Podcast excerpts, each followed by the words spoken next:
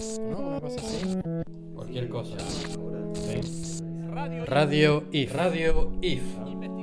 Investigaciones del futuro. Radio If.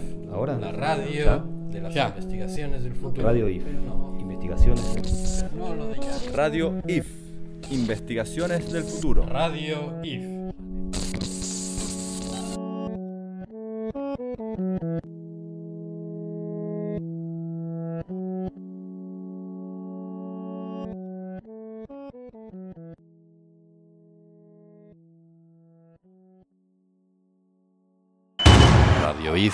Presenta Transterritorios 2.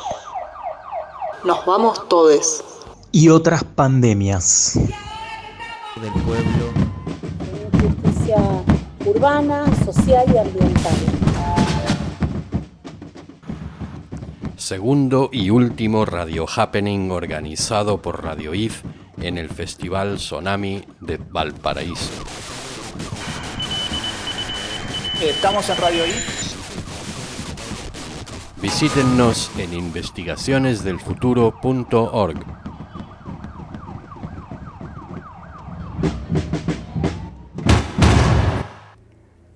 Hola, hola a todos, eh, a nuestra radio audiencia. Estamos nuevamente compartiendo un radio happening desde Villa Lynch en Investigaciones del Futuro, una institución inespecífica que llevamos adelante junto a un grupo de estupendas personas que me acompañan.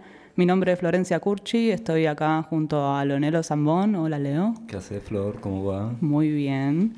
Hola Gustavo Diegues. Hola, hola. ¿Cómo ¿Qué va? tal? Gustavo Diegues ya se presentó la vez pasada, miembro de A77, 77, A77, lo dije bien, junto a Lucas Gilardi y estoy también acompañada de Roger Colom. Hola Roger. ¿Qué tal? ¿Cómo estás?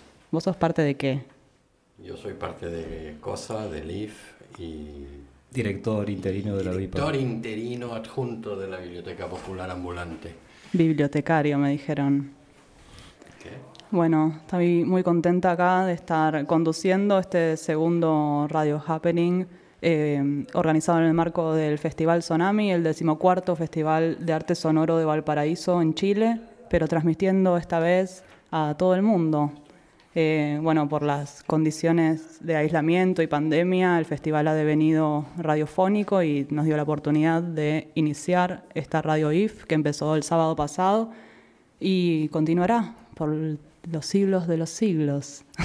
no, no lo sabemos, pero estamos muy contentes de, estar lanzando nuestra página web, que es investigacionesdelfuturo.org, donde ya está online la radio IF, transmitiendo 24 horas los sonidos que capta el edificio donde está emplazada esta institución, aquí en Boers 937 Villa Lynch, partido de San Martín, en Buenos Aires, Argentina. Y después por ahí les podemos compartir un poquito de, de lo que se escucha en Radio IF habitualmente, además de estos eventos tan extravagantes que hacemos. Hoy nos acompaña un artista, ¿no? ¿Lo conocen? ¿Qué artista? A ver, ¿qué artista? Creo que vamos a tener varios interludios musicales eh, en manos del maestro Esteban Insinger, pianista eximio, bonaerense, no, capitalino, él es porteño, me parece. Eh, y si están de acuerdo, podemos escuchar el primero de los interludios eh, en manos de Esteban Insinger.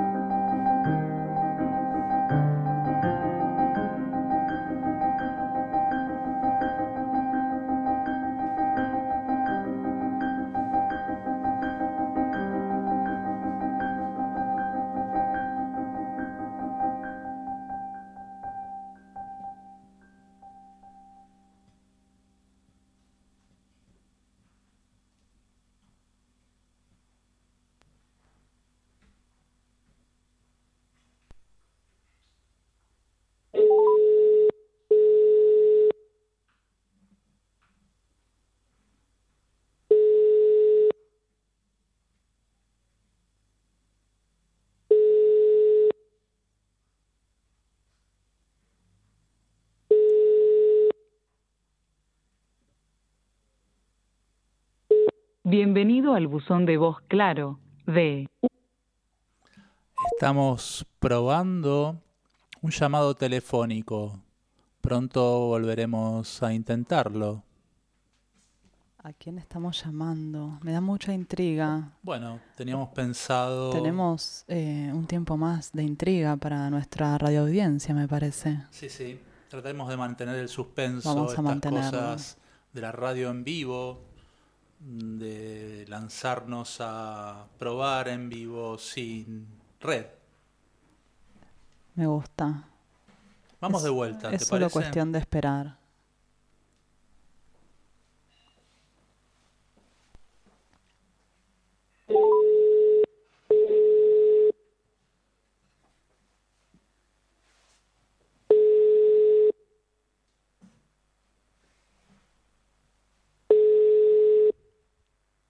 Me hace acordar a esos programas de televisión donde el locutor llama a alguien que se ganó algo. Bienvenido al buzón de voz claro Esto de no es una 1. publicidad, aviso. Esto no es una publicidad de empresa telefónica, aviso. No, no, de todas maneras la publicidad en todo caso no estaría siendo positiva, ¿verdad? Es eh, llamado publicidad negativa con efectos positivos, entra en el cerebro, de a poco va transformando esto en consumo. Veremos. Quizás Probaremos, un poquito más adelante. o más adelante, quizás con otro número.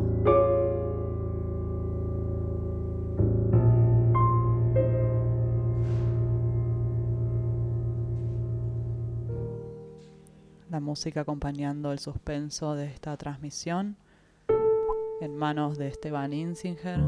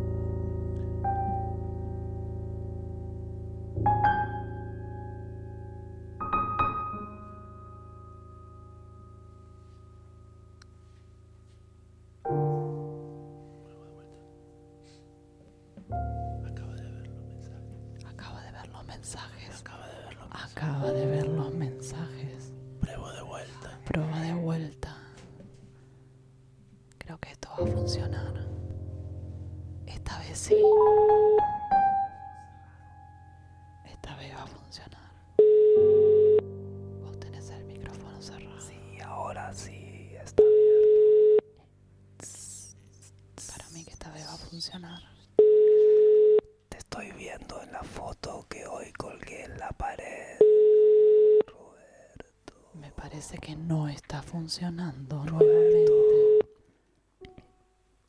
No está funcionando. No funcionó. Hola. Hola, Gustavo, no entró la llamada. Ah, ¿Cómo bueno. Estábamos probando en vivo. No, no, no, no, no. Ay, perdón, perdón. Ay, con él. Estábamos muy atentos, pero hubo bajo de tensión. Bueno. Ahí te paso con Robert. Ahí lo Perfecto. sigo. Perfecto. ¿Qué Robert será? ¿Qué Ro- Hola, Roberto. Sí, ¿qué decís? ¿Qué tal, Roberto? Mira, te presento que todavía mantuvimos en suspenso tu presencia. Estamos hablando con Roberto Jacobi. Para nosotros es eh, una referencia en nuestra realidad del arte y de las miradas este, contemporáneas respecto a lo que nos va pasando. Y estamos en el festival Sonami, te contaba Roberto los otros días, es un festival que organizan en Valparaíso, eh, muy prestigioso. Y en este caso, bueno, nosotros tenemos dos emisiones, estuvimos el sábado pasado y ahora estamos teniendo una emisión en este momento. Y cada una tiene un tema y en este momento, siendo 19 de diciembre y habiendo pasado algunas cuestiones respecto a las revueltas en Chile, el tema que, que nos llama es, eh, se llama Nos vamos todes, eh, sería el, el tema de hoy. Eh, en muchos Sí. aspectos este, estábamos trabajando y para, para muchas personas es importante mm, tu referencia respecto a algunas obras que hiciste que sabemos que te aburre mucho hablar de ellas.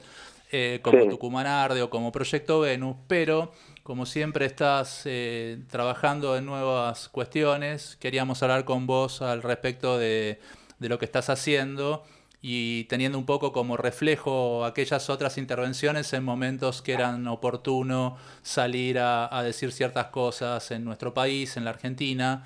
Y creo que es útil siempre escucharte y creo que lo que escuchen en Chile va a ser de interés también. Así que nada, Bueno. te quería preguntar en qué, en qué andabas en este tiempo. Mira, eh, más o menos hace unos cuatro o cinco años, este, yo leía mucho los foros de los diarios comerciales. Viste que después de cada noticia hay un foro donde los lectores hacen comentarios. Sí. Bueno, este, los comentarios en general son comentarios, eh, lo que podríamos llamar odiantes, ¿no es cierto? Es decir, comentarios que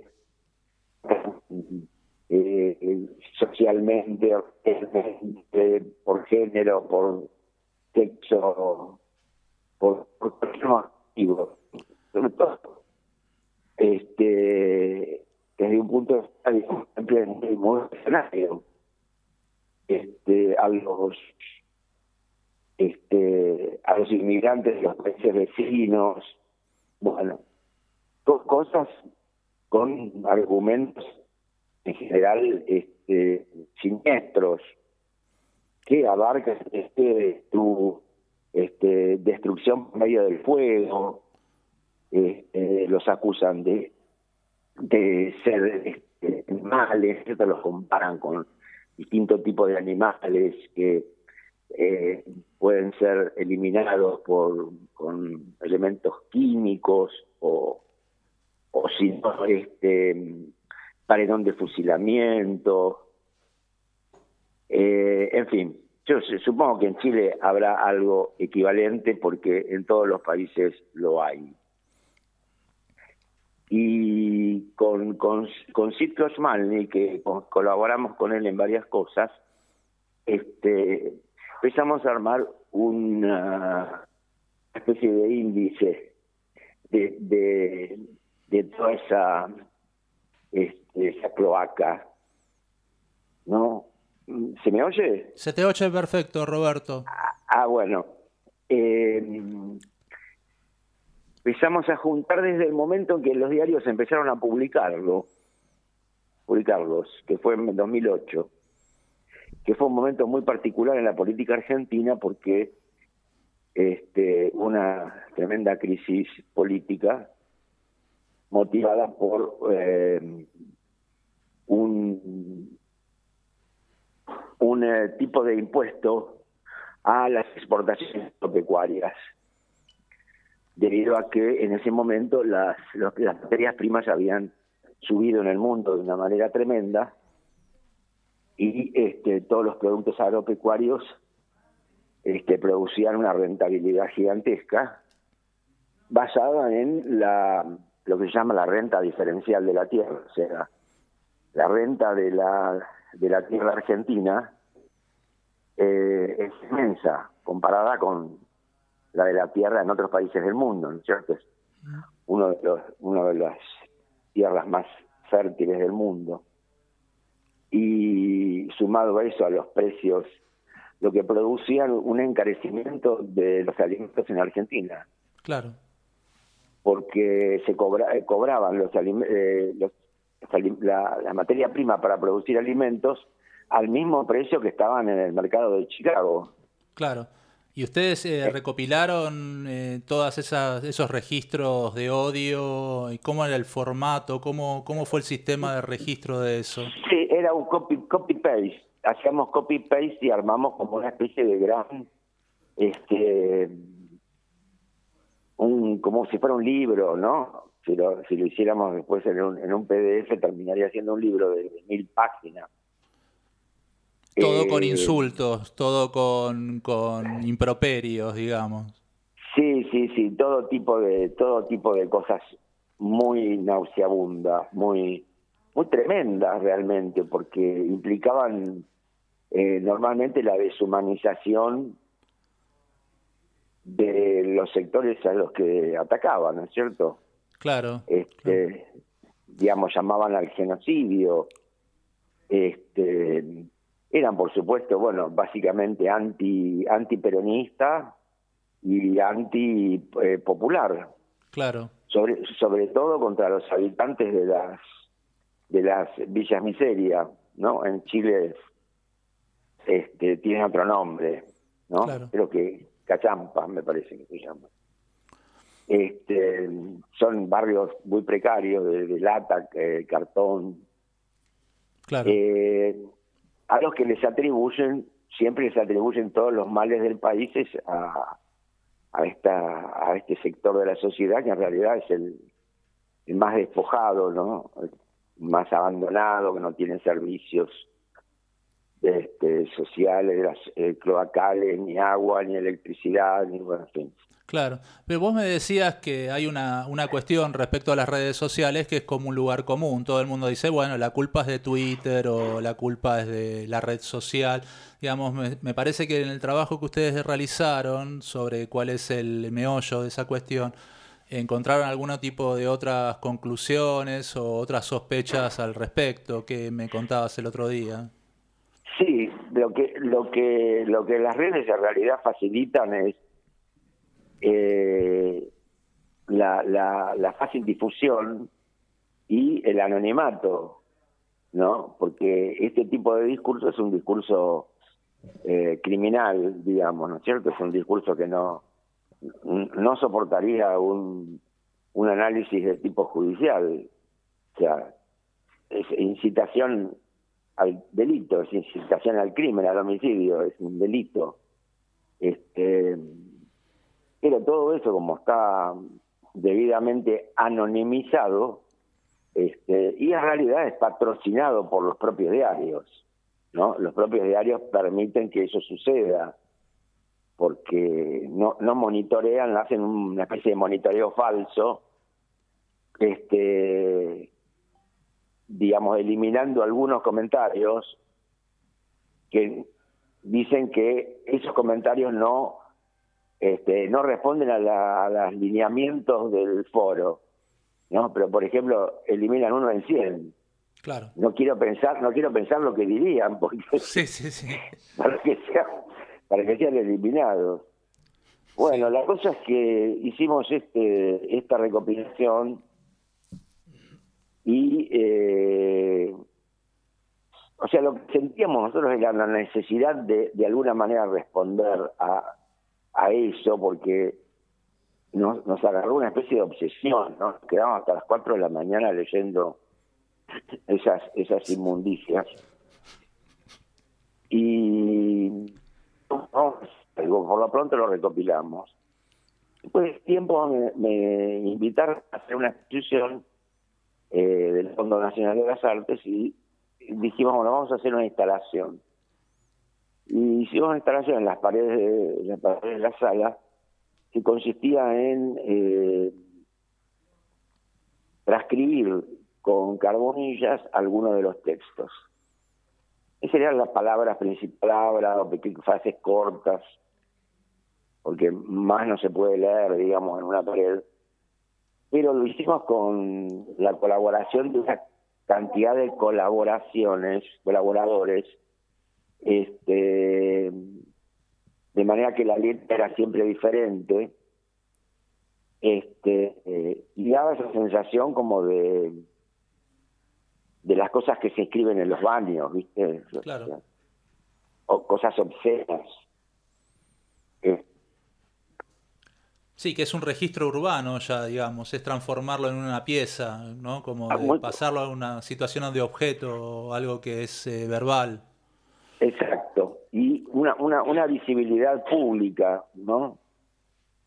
Eh, y bueno, resultó como bastante comentado y se, lo empezaron a replicar en muchas partes.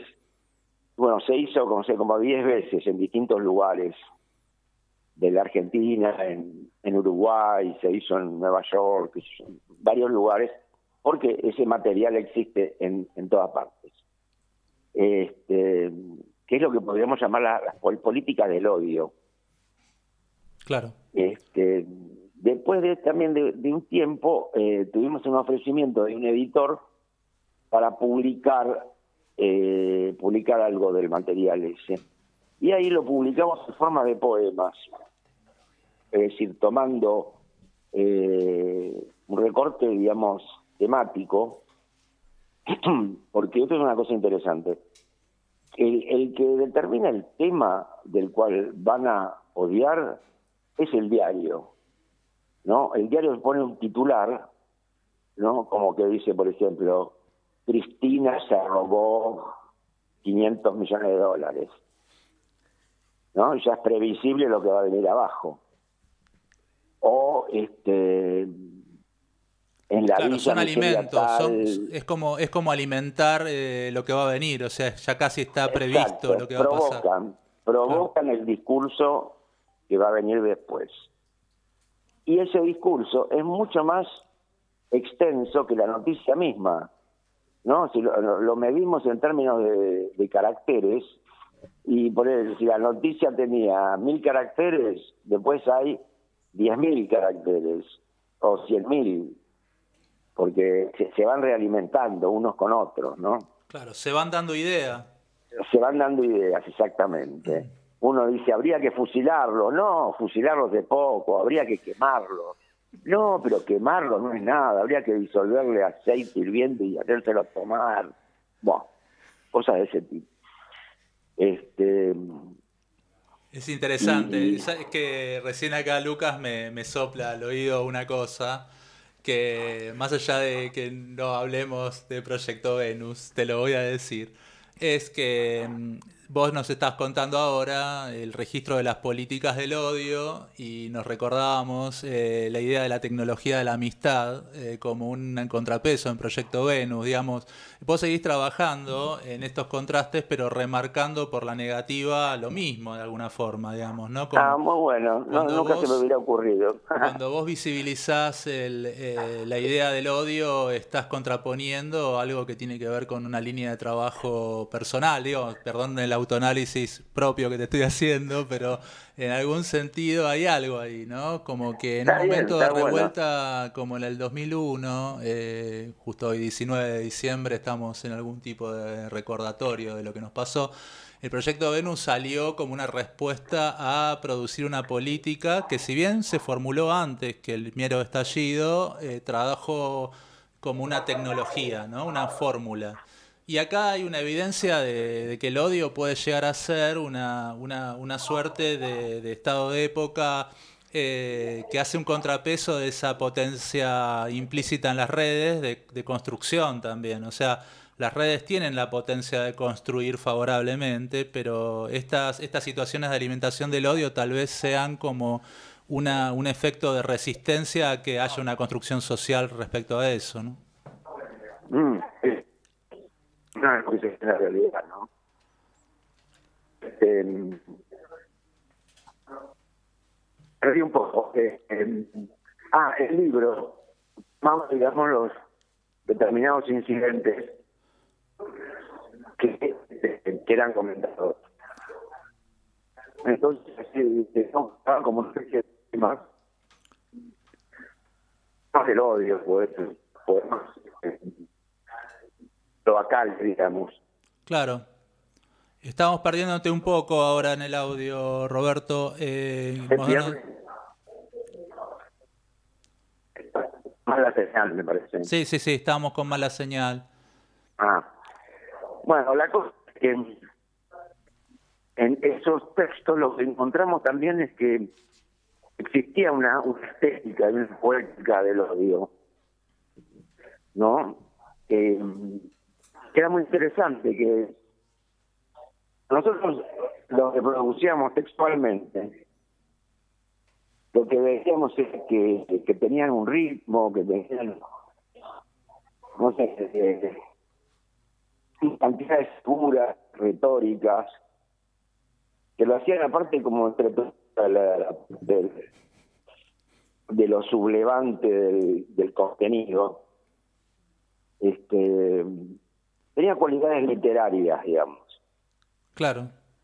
bueno, así que ese libro fue otra salida y después finalmente vino un un director de teatro, que no le gusta que le digan director de teatro, sino experimentador dramático, que se llama Silvio Lang, que tiene un grupo, tenía un grupo que se llamaba Orgie, y con ese grupo produjeron eh, una serie de espectáculos este, que también fueron recorrieron un montón de lugares y permitieron que hubiera al- algunos miles de personas que este bueno eso eso fue en principio el, el trabajo con esto no Perfecto. Ahora, lo que sucede es que después seguimos metidos en el tema y empezamos a ver no tanto, no los discursos, sino las prácticas. Y vimos sobre todo, empezábamos a ver las prácticas en Estados Unidos, que era donde veíamos que habían surgido una gran cantidad de grupos de, de grupos de odio y que incluso en Estados Unidos ya no, no es algo nuevo, sino que es algo que tiene ya décadas, hasta el punto que el FBI lleva una estadística de lo que ellos llaman crímenes de odio, hate crimes, y registran el, tipo de crimen y el incremento de los crímenes o de crecimiento a lo largo de los años. Y después, bueno, también listados de, grupos, grupos nuevos. Y bueno, todo esto se intensificó muchísimo, esta cosa bajo Trump, ¿no? Entonces lo que veíamos era como que Trump mismo surge eh, apoyado por uno de esos grupos que, que en realidad tenían un medio, habían fabricado un medio que se llama Breitbart, que era, es un medio online, este que tenía, no sé, centenares de, de- de miles de suscriptores. Este y también, digamos, daban siempre como la, la versión anti este antiliberal y anti antidemocrática o anti izquierda según el caso. Claro. Eh, ¿Y eso están bueno, trabajándolo ahora o ya, ya lo desarrollaron? No, no, hicimos un artículo con esto que va, va a salir próximamente, pero la Biblioteca Nacional tiene un, un museo, se llama Museo del el Libro y de la Lengua. Es probablemente ustedes lo hayan visto, un museo que eh, que está en, en la Avenida Las. Ujú. Este, y, y ellos ahora están haciendo ediciones, pequeñas ediciones, y este, nos propusieron participar en un libro sobre este tema que va a tener varios colabora varias colaboraciones, eh, un reader, y, y para eso terminamos un artículo este donde mostramos como muchas muchas implicancias y las todas las este, las conexiones que hay entre los financistas de, los grupos de odio, los digamos los líderes, que es también muy interesante, ¿no? Porque tienen liderazgos que nosotros nos sorprenderían, ¿no? Porque tienen un líder que es eh, gay judío. Claro. Sí, sí, hay un- especialidades una- de odio, ¿no? Como que es como se convierte como unas especialidades médicas, ¿no? Claro, O- odio, odio formal. Claro, después tienen otro, otra líder que es una, una feminista, pero lo que se llamaría una feminazi en sentido estricto. Claro. Este, eh, bueno, y así tienen este de tipo religioso. Bueno, después lo- los que colaboran son así me- los mega multimillonarios norteamericanos que colaboran con un grupo con otro. Después los, los grupos de las, mili- las milicias, las milicias blancas, Sí, sí. que, que son, bueno, son gru- grupos armados hasta los dientes, ¿no? Este, Y que pueden es, es andar todo por un la campo, calle. es, es un campo gigante Estados Unidos, ¿no? Es como que es otra, es un, to- toda una vida para estudiar esa complejidad, ¿no? Exacto, sí, y para nosotros es inimaginable que pueda andar gente armada eh, con armas de guerra y que eso sea legal, y no solo legal, sino que si se, eh, se les impide, se convierte en una especie de sublevación, porque estás atentando contra la libertad, ¿no? la libertad de portar armas, que en Estados Unidos es fundamental. Sí, es increíble. Eh, sí, para nosotros es algo incomprensible, ¿no? Yo- una cosa que no, no se entiende. Este, y, y bueno, muchos de esos grupos así, ah, va, son infinitos. Sí, sí, sí, son Eh, Uno de esos tipos, uno de esos tipos que trabajaba con en Breitbart, y, eh, asesor de comunicaciones de Trump, era tan pero tan facho que Trump lo echó. Así que imagínate lo que era un tipo que se llama Steve Bannon. Sí, Steve Bannon, sí, sí, sí, conocido. Es, es conocido, es bastante conocido. Sí, sí, Bueno. pero para que lo eche de Trump eh, hay que ser este, un personaje importante. Claro. Eh. Y el tipo, bueno, se fue, de- se fue a dar una vuelta por el mundo a crear una internacional de la extrema derecha. Claro, claro, claro. De, por ejemplo, basándose en, en el gobierno polaco, el gobierno húngaro, o sea, todos lugares donde hay Sí, este, los sectores de extrema derecha de la Iglesia Católica, que los hay. Este, O sea que es un porque- cosechador, eh, es una especie de, de cosechador de gente específica, ¿no? Exacto, él va, él va articulando en el mundo eso. Ahora tuvo un pequeño traspié que yo me imagino que se lo habrán favorecido desde algún servicio de inteligencia porque le detectaron una inmensa defraudación. Porque él junta fondos, ¿no es cierto?, para hacer toda esa tarea. Claro, claro. y- y le, le detectaron una defraudación inmensa y entonces lo metieron en cana. Sí, es pero un, por sistema que se va regulando. Es un sistema que se va regulando también. Exacto. Y bueno, y esos a su vez también trabajan con con eh, estructuras informáticas que en, en Argentina también las conocimos de que funcionaron en Estados Unidos y en varios otros lugares en eh, la segmentación de la población de acuerdo a distintos indicadores este que se llama analítica Sí, seguramente la conocen, ¿no? Porque Sí, fue, sí. fue bastante polémica su actuación. Este, que lo que lo que tratan es que de generar eh, segmentación de la población en muchos pequeños grupos, pero especializándose en algo. Ponele grupos que odian a los judíos. claro. Entonces le mandan eh, mensajes especiales antisemitas, Claro. ¿no? Grupos que odian a los negros, le van a. Este que es una teoría, una teoría en realidad del, del marketing, eso empezó con el marketing de los años 80 más o menos. Claro. Ahí, Este, ahí nos deja como, está buenísimo esto que, que nos contaste, pues nos deja picando cosas que tenemos este, preparadas para, para lo que sigue también, porque tiene que ver con el manejo de redes y de la segmentación y de los algoritmos y las fórmulas de, de poder llegar a, a- a las diferentes poblaciones. Este, era, eh, para nosotros fue está, está bueno, ahora estamos cerrando un poco la charla, Robert. Te- te Bueno, buenísimo. agradecer muchísimo tu, tu paso por, por Radio IF y, y te queremos contar, le pasamos ahí a Kiwi una foto, que el estudio de Radio IF tiene un retrato tuyo en tamaño bastante importante de, de Sergio Delof.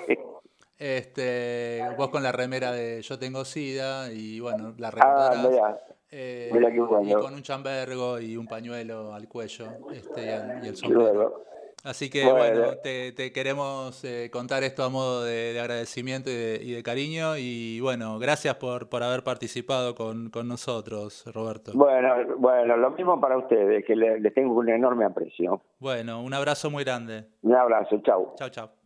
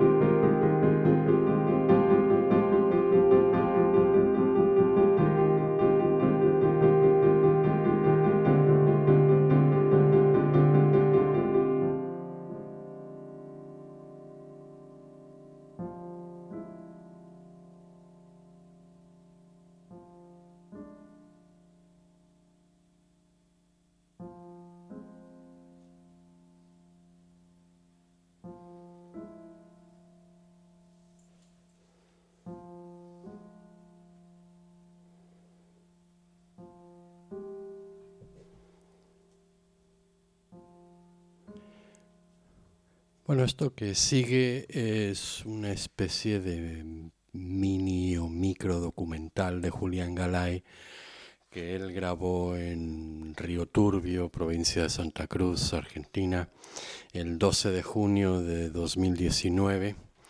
Eh, se titula Mina y, es básicamente un- una grabación sin cortes, sin edición, eh, hecha eh, de camino a la mina y con mineros, una, una mina de carbón.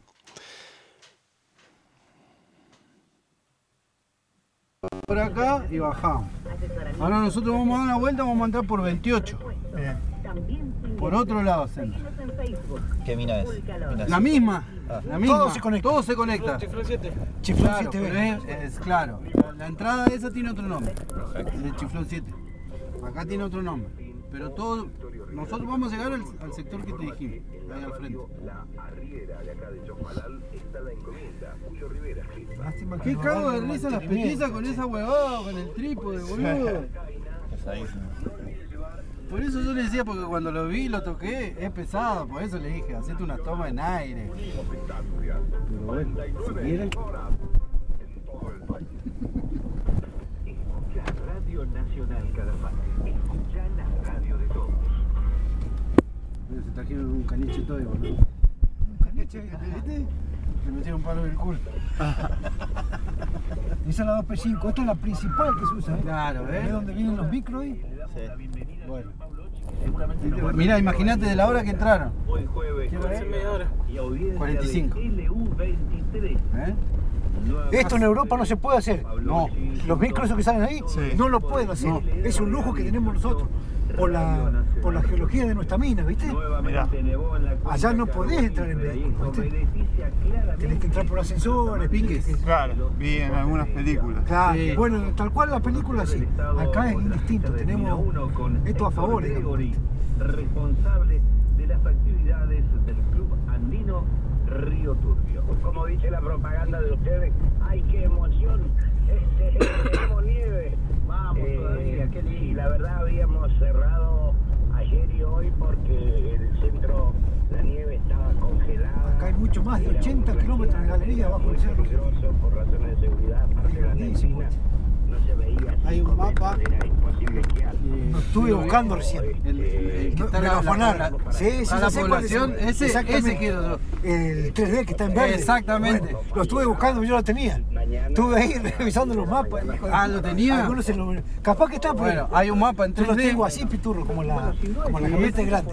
Es, digamos, eh, está de arriba Río Turbio y 28, las dos poblaciones. Y abajo se dibujó todo lo que abarca la mina. Imagínate que está que hay, túnel- hay galerías que están en Turbio, en 28. Hay algunas que están casi pasando limítrofe con, con Chile. Chile. Andrea de la Hoz, O sea, digamos, estamos sacando carbón del otro lado. esta chica de esquí está dedicándose a la Pero es terrible, es terrible y es como si fuera Está superpuesto, ¿no? La parte de, de- de- de hormiga. tres Sí, años para exactamente arriba. igual. Dos años y medio. ¿Y ese mapa dónde está? Y el mapa que yo quería que Cristian a ver si lo tenía. Yo no sé si lo tiene Miguel el mapa ese. y Cristian dice que se lo porque Está muy bueno ese mapa. Porque ese mapa vos ya te, te ubicás, vos ves el pueblo. Los Turbio 28, porque van los claro, dos. van los dos. El camino este, ¿ves? Y abajo está dibujado todo lo que es la galería, las uniones, todo, todo. todo. Está muy bueno ese mapa. Esperando que llegaron ayer. Recién me acordé, boludo. ¿Sabes cuándo? Cuando estaba llegando fue- Velázquez, dije yo qué raro que no tuviera el mapa ese. tengo los otros mapas de todos los frentes, todo, digo, ah, el otro de 3D. Ese, ese es el más entendible para las personas y ahí van a entender, porque vos le mostrás ese mapa así, Porque ese te piensan- compara. Claro, y ellos piensan que la mayoría que vos entras acá y está todo eso ahí adentro. Nada más. Para, dimensionar. Claro, para dimensionar bien que no es acá, que es todo. Está todo. Porque eso está hecho a escala, no es que está trabajado, está hecho a escala. Arrancar la dieta. Mirá vos. Eso estaría bueno ver el Ese, mapa. ese, vamos a ese, ese, ese mapa a mí me hubiera gustado hacerlo, que lo haga un chabón que trabaje en eso. Muy Claro. En 3D. agradable, muy Claro. cálida, un ambiente buenísimo. Y que vos lo puedas, lo puedas, lo puedas comprimir y, con el mouse vos puedas entrar, salir. claro. Pero se Si tiene que poder hacer. si no lo encontramos mañana. a brindarte Claro, eso lo hace. arriba, están- Mirá, si ese mapa, el topógrafo, a tomar un supiera café, usar el si AutoCAD, que quieras, que es el 3D, si no, listo. de mate, Tenés te toda esa información metida en el nada. Porque en AutoCAD. realidad lo han hecho con una foto satelital. Si ¿Viste? Sí, sí, sí, consumir, sí, Y le han dibujado la galería de por debajo. eh, o sea, está- Sí, sí, Google. Maps, viste, lo han sacado, viste. Acá la otra que podés hacer tranquilamente y contratar a Roldán que tiene un dron, tirar, lo tirás arriba y que te saque una foto de arriba.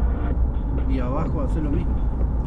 Pero eso lo haces en AutoCAD. boludo. Carlos de Georgian, militante del Centro Ciudadano, candidato a diputado por Puebla del Calafate y el sublema Nuevo Calafate, visitó hoy nuestros estudios. Habló de varios Esta es la temas, famosa pero central, priorizó ¿la la necesidad de atender más a los barrios de la localidad y ampliar la red de A la central que no podemos entrar ni nosotros acá podemos No, entrar. yo con Cristina entré. Para lo que es el Ah, no, si no, no, no entra nadie acá. Lo que No, el otro entré. Con, con custodia de seguridad privada. Sí, sí, entré, sí, me pidieron documentos, todo. Sí, sí. Fuimos a la pila allá, ¿viste? Claro, no, pero no te dejan entrar, No, no, digamos, adentro, no. adentro. No, No, más que está no, adentro. problemas judiciales. Sí, sí, sí, no te dejan. un gran crecimiento demográfico eh, y el desafío como vecinos es apuntalar eh, el tema ambiental, el tema de vivienda. ¿Y cómo es? ¿Qué es lo que Eh? ¿El auto queda adentro o sale? Eh, ¿Este? Sí. Lo vamos a dejar adentro. Eh, estamos contentos. Hay en algunos lugares Hay preparados para dejar. Algún eh, recoveco por ahí. Las galerías son amplias. ¿eh? Claro. Guau. ¿Y queda adentro y después volvemos por el mismo auto o ese queda y nosotros salimos Como caminando? guste, No, querés salir por arriba, te subís los colectivos con la gente. Claro, o si no pegamos la vuelta y salimos de vuelta con Cristo. Perfecto. Si querés salir con el personal mezclado, no, no, No, hay problema. no, Nosotros- el solo de curiosidad, ¿no? Es una deuda. Porque a lo mejor quieren hacer una toma de la gente saliendo, ¿viste? Ahí van a hacer Cuando espera, ¿viste? Claro, las chicas van a tomar la gente que salga. Eh, teníamos una Nosotros es más para conocer por dentro. Yo voy a grabar el sonido, lo que suene adentro. Se duplicó la capacidad cloacal, Eh, pero Luce 28. tenemos en depósito judicial Este elementos Flor 7 se ve el de Natal. eh, guardados que tendrían que estar activados Claro, para claro, la- Claro, pues. eh, el procesamiento Ahí es donde vamos nosotros. Por ahí el celular te engancha señal en chilena. Es que está ahí nomás, cerquita, estamos ahí. está ahí, nomás. Estamos pegaditos. La radio, si te pones a escuchar radio, enganchás del otro lado. del Parque Nacional. Por supuesto. Los viejos 28 de noviembre, 28 de noviembre es lo que limita con Chile, ¿no? Eh, No limita con Chile. Sí, hay un límite. Pero tenés una entrada. Está muy cerca, estamos muy Es cerca. lo mismo que arriba, sí, que tenés mina 1, tenés ahí. Estamos pegados. recordar que el diputado por pueblo de Calafate Nada más que 28 está más llano, o sea, más plano, digamos. Podrías tener una mejor señal para Chile, ¿viste? ¿Y qué posición tienen ustedes sobre que Pero estamos lo que piden a la gente de Chaltén es tener la representación legislativa propia? ¿Qué opinión tienen de eso? La gente en general está conforme con lo que es la gestión de, de un grupo de gente muy joven, muy preparada, que ocupa actualmente el Consejo Deliberante, el rol del intendente. Es interesante. ¿Ustedes hace cuánto trabajan en la mina? la Yo voy para los política, 22 años, el 21 encuentro vecinal y estos grupos ¿Y quedan cuatro? autoconvocados. Me quedan cuatro. Pero sobre el tema del Cuatro años se Tabarca, jubila. el Claro, diputado por el 25 pueblo, años hoy Chaltén Sí. no tiene vaca. De 50 de edad, ¿no? Yo tengo 45 años. Claro. O sea, lo primero que llegues. 25 o Sí, más o 50. menos. No, si llegás a, a los 25 años de servicio, tenés que tener los 50 de edad. Si no, tenés No, no, no, si no, no te da. Claro, Ah, wow. Ponele que él, él va a llegar, un año le va a llegar, ponele. Y lo van a dejar meses para que cumpla la ley. ¿Y, y qué pasa si llegás a los 25 y tenés 48? No, he trabajado dos años más. Tenés que trabajar los dos años. Aunque no quieras. Aunque te Aunque quieras no quiera, jubilar. sí, porque no tenía los 50 de edad. Claro. Hay gente que ha trabajado 10 años de más, 15 años de más, 20 años de más. Porque han entrado, antes entraban acá a los 15, 16 años, entrabas como cadete. Claro. Y por ahí si no te querés ir, te dejan, ¿viste? Y Claro. Y vos entrabas y ya los viejos ya. Y si cuestión de entras. padre ya los viejos. Y ya te quedabas ahí, Si entrabas entras con 16 tarde. años. No sé si pasa, pero si entras Yo tarde entré con 37, 36. Y a los 50 Ah, yo no me voy a jubilar. te- te podrías jubilar. no llego. Yo entré tarde. Yo entré acá, a ver, en el 2012. Claro. Hicieron la última toma que hizo Atanasio. Pero la mina es un lugar de trabajo donde generalmente tenés que estar de joven. Sí. De Porque joven. si no, pues la puedes pasar. Claro. El esfuerzo físico. Eh, Exactamente. Yo he visto gente, cuando estaba Taceli, metió gente veterana, ¿viste? Los obligó a de superficie. Mira, hubo quebrados, se golpeaban, se caían. Porque no tenés la habilidad que tenés cuando tenés 20 años. ¿viste? Claro. Si entras a los 20, 25 años, Ahora cuando vean ustedes adentro, van a ver que todo lo que se mueva o todo lo que maneje un operario es pesado. Claro. Tiene su peso. te chocás, te podés resbalar con los fierros, con los durmientes, ¿viste? Y los golpes son duros. Son duros los golpes. Los durmientes, imagínate que los viejos los levantan y se los, se los cargan al hombro. Este entró de pendejo. Este sí va bien. Yo tenía mucho, no me acuerdo cuánto. ¿Cuánto tenía? ¿19? No, no, no, no. ¿20? 22 creo que tenía. 22 me parece. Yo entré con muchos pendejos. 18, 19, 20.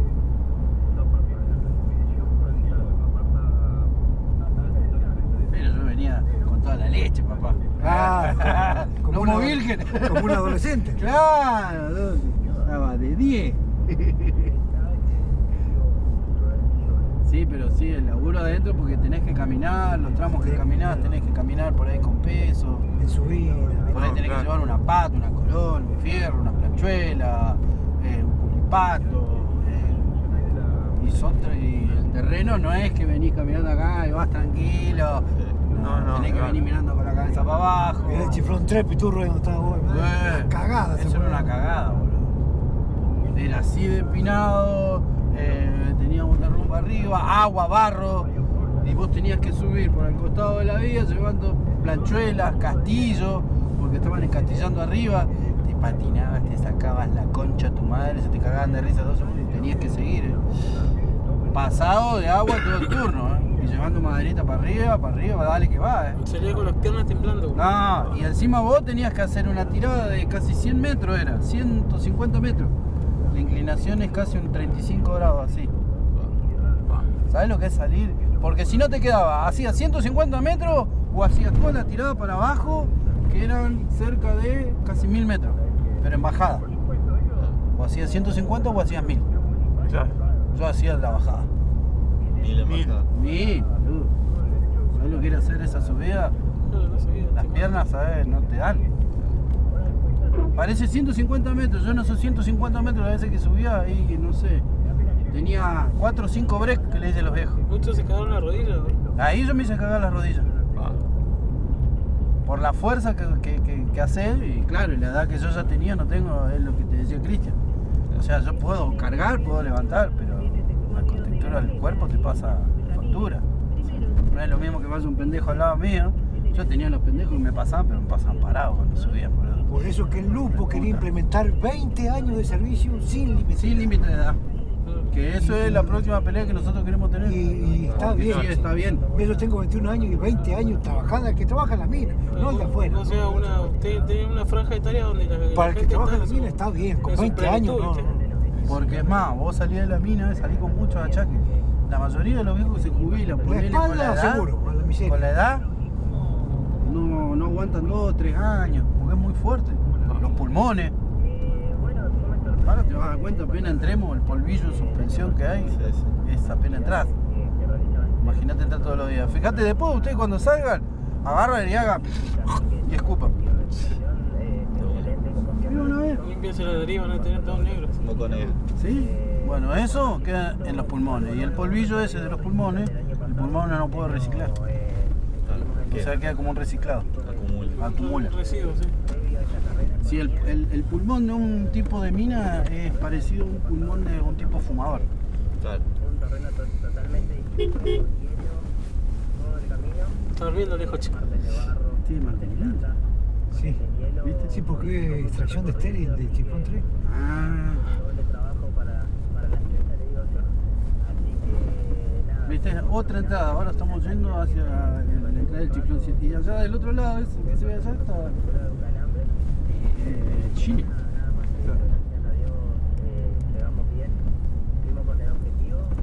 La ruta 40 sigue para allá. Por donde viene la luz. La luz esa, que va a Río Gallego.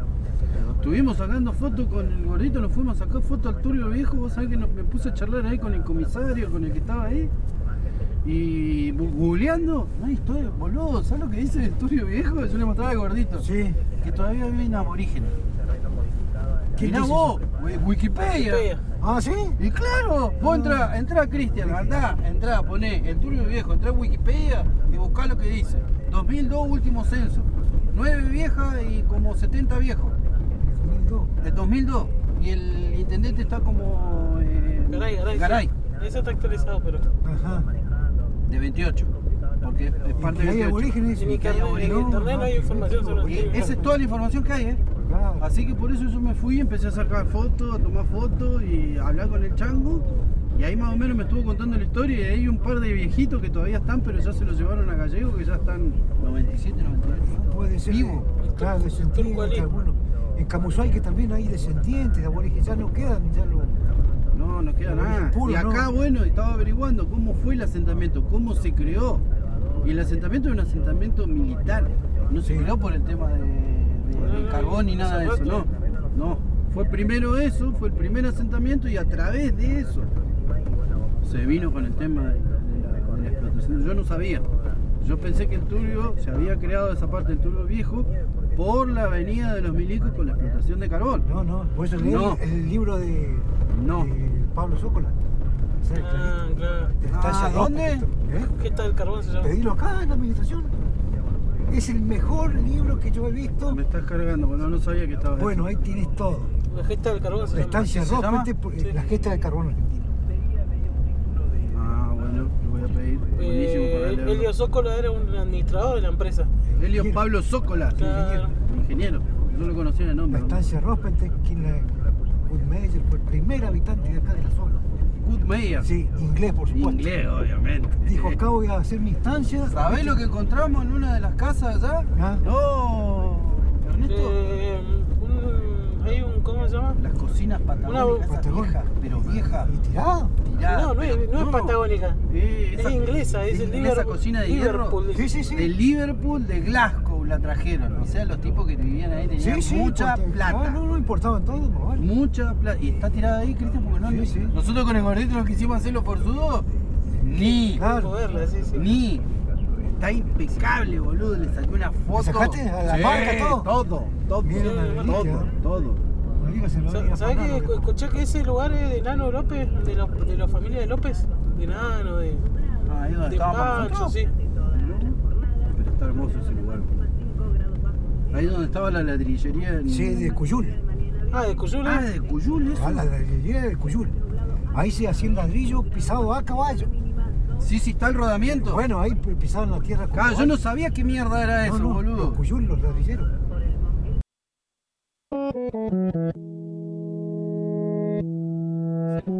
Estás escuchando Radio, radio IF, ¿no? Una cosa así. Cualquier cosa. Sí. Radio IF. Radio IF. Investigaciones del futuro. Radio IF. Ahora. La radio de las investigaciones del futuro. Radio IF. No, no digas. Radio IF. Investigaciones del futuro. Radio IF.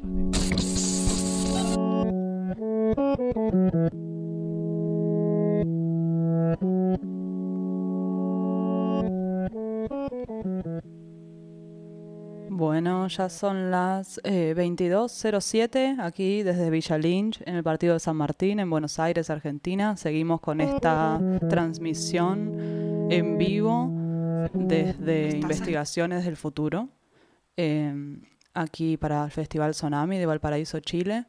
Vamos a ir con un tercer interludio musical en manos de Esteban Insinger.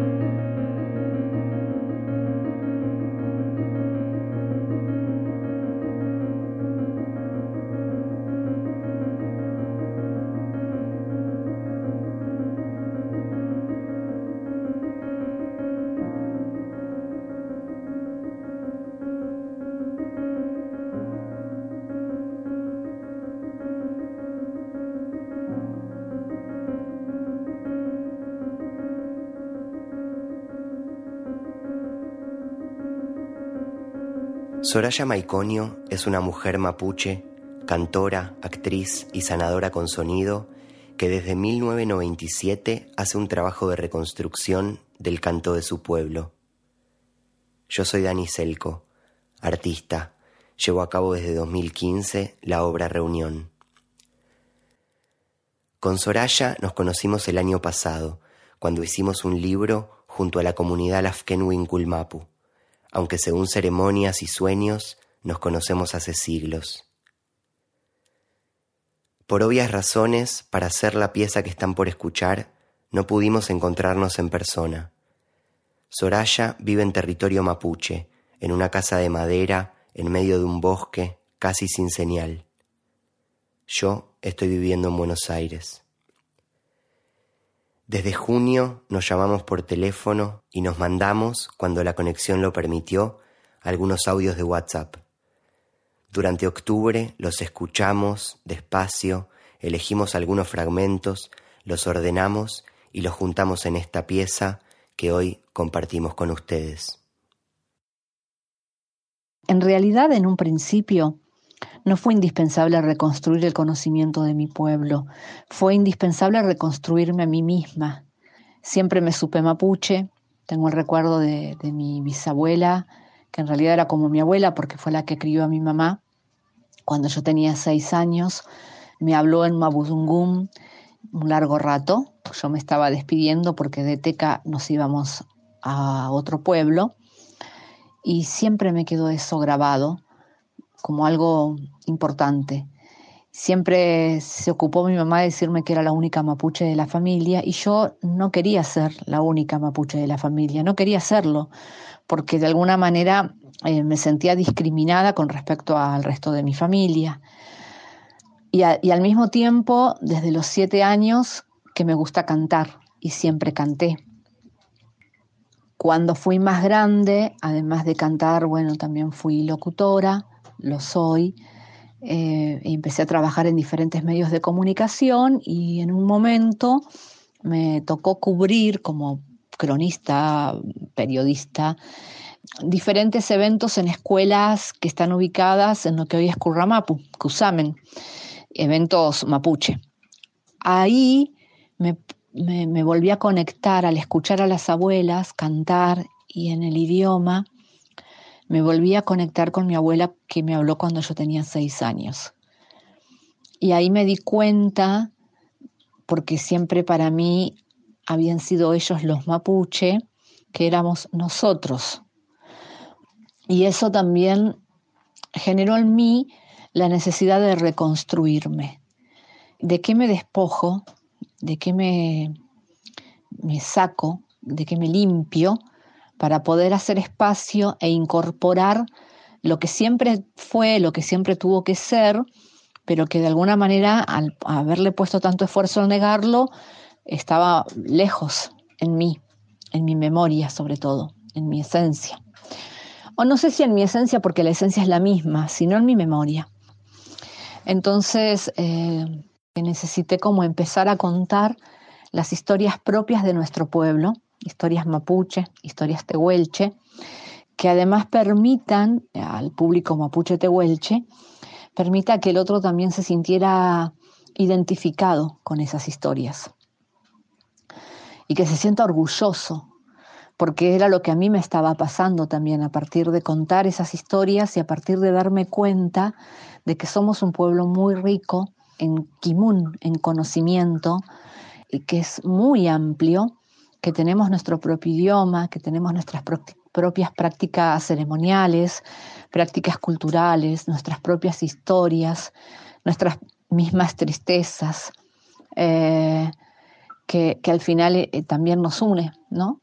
El haber pasado también nuestros abuelos y bisabuelos por las mismas circunstancias de despojo, de cárcel, eh, por el solo hecho de, ser mapuche y por el hecho de, de, arrebatarnos nuestro territorio. También de darme cuenta de por qué siempre tuvimos la misma situación de pobreza, ¿no? Comparado con, con otra gente que de repente venía de otros lugares, pero podían, no sé, ser dueños de los campos, eran estancieros y que de repente de grande uno se da cuenta que esos campos eran los que nos habían arrebatado a nosotros o a nuestros abuelos. Y esas historias son muy común, muy común en- entre todos nosotros y eso también nos une.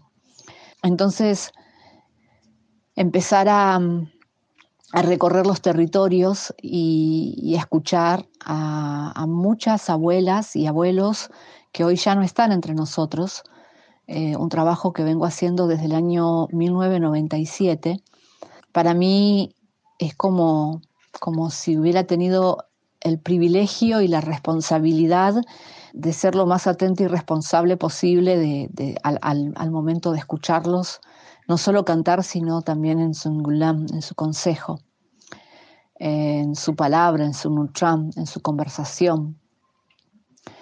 Y, así pude llegar a, a conocer muchas abuelas, muchas pillancuye, abuelas que levantaban ceremonia, que todavía tenían en su memoria la, el canto de Guilipum, el canto de Camaruco, el Tail.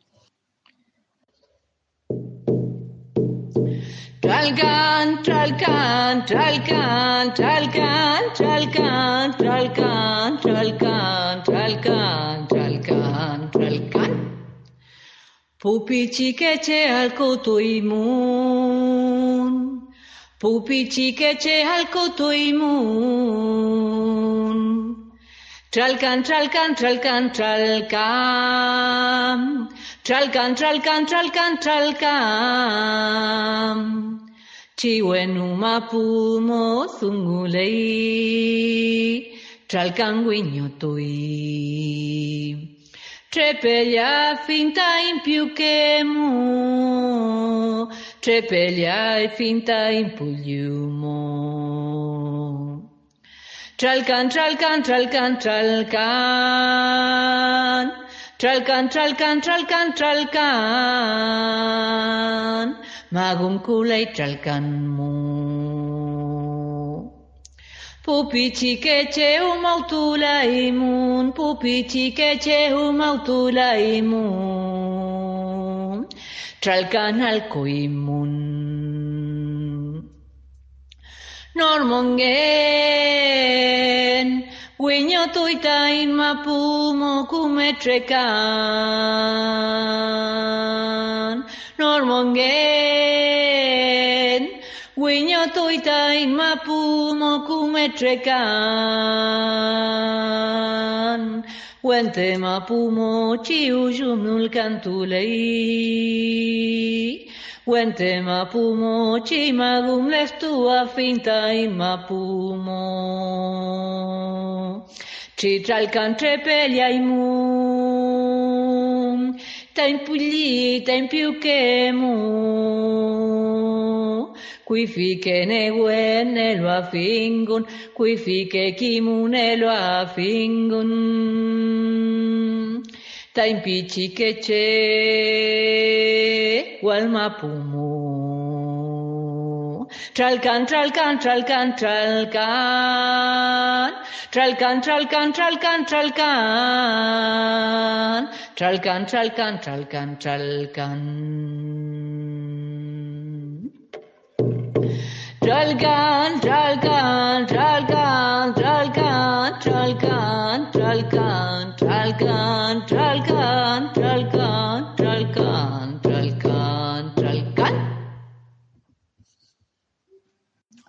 El canto se fue perdiendo bastante, sobre todo el de ceremonia, porque hubo una época, sobre todo en la época de la dictadura, en donde se eh, prohibía levantar ceremonia. Entonces, eh, muchos tail, mucho canto de ceremonia, que el canto de ceremonia habla de los linajes, habla de, las fuerzas de la naturaleza, habla de los animales en diferentes circunstancias, eh, se fue perdiendo. Entonces, el tener darme esa posibilidad de recopilar esos cantos es también darnos la posibilidad de, de armar un gran rompecabezas, ¿no? donde cada uno tiene un pedacito y eso también te da la pauta de que en un pueblo originario nadie tiene la verdad, todos tenemos un pedacito de verdad. y que entre todos armamos nuestra propia verdad. Y el hecho de andar, que no fue fácil, no fue nada fácil, no sé, andar con, en caminos de, de pura nieve y no, no distinguir la huella, o de andar en caminos de tormentas de arena, o andar en caminos de nie con muchísima niebla.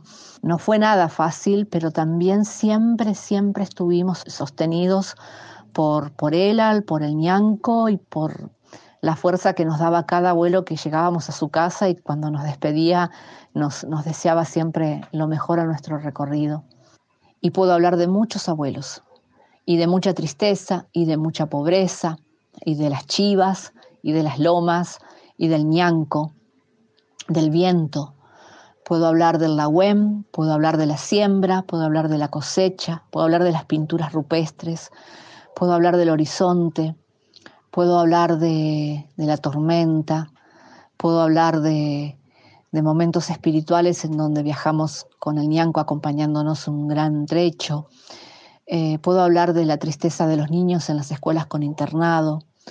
Puedo, puedo hablar de, de la soledad de muchas papay, de, de muchos chachay, eh, aún teniendo un conocimiento así inacabable y sin embargo viviendo en una eh, eh, extrema soledad y, y pobreza. Puedo hablar del río, puedo hablar del bosque, puedo hablar de la estepa, puedo hablar de las piedras, puedo contar que una niñita en Yalalaubat me, me hablaba de que las piedras tienen diferentes olores y me mostraba cómo lo había descubierto. puedo hablar de las miradas y de los silencios que se hacen, que a veces es mucho más eso que, que conversación, de la alegría que les daba a los abuelos cuando nos veían llegar. Puedo realmente sentirme orgullosa, orgullosa de, de mi pueblo porque pude, pude y sigo llegando a, a estos lugares tan profundos, profundos en, en la distancia, en los recorridos, en el kilómetro, pero también profundos en la historia y en lo ancestral. Mapudungum es el habla de la tierra, es como nuestros antiguos, nuestros ancestros, nuestros lituche, los primeros, fueron entendiendo a partir de la escucha y traduciendo los sonidos de los elementos de la naturaleza y transformados en nuestro idioma. Así que imagínate que es eh, fundamental el sonido. Eh, fundamental porque en ceremonia con nuestro cultrum y Tail nos comunicamos con las fuerzas de la naturaleza, les hablamos, nos escuchan. Por eso es fundamental hablar el mapuzungún, porque a partir de ahí las fuerzas nos reconocen, nos escuchan, nos tienen en cuenta, nos agradecen y les agradecemos. El canto es fundamental para aprender también, el canto de cuna para mí es como eh, los primeros modos de impartir conocimiento a los pichiqueche, a los, a los, a los eh, choyum, a los pequeños brotes, que se le dice así a los bebés. Y más que cuando se lo cantás con un bebé en brazo, no solamente están escuchando ese canto, sino también cómo sale de adentro tuyo, de tu pecho, de tu corazón.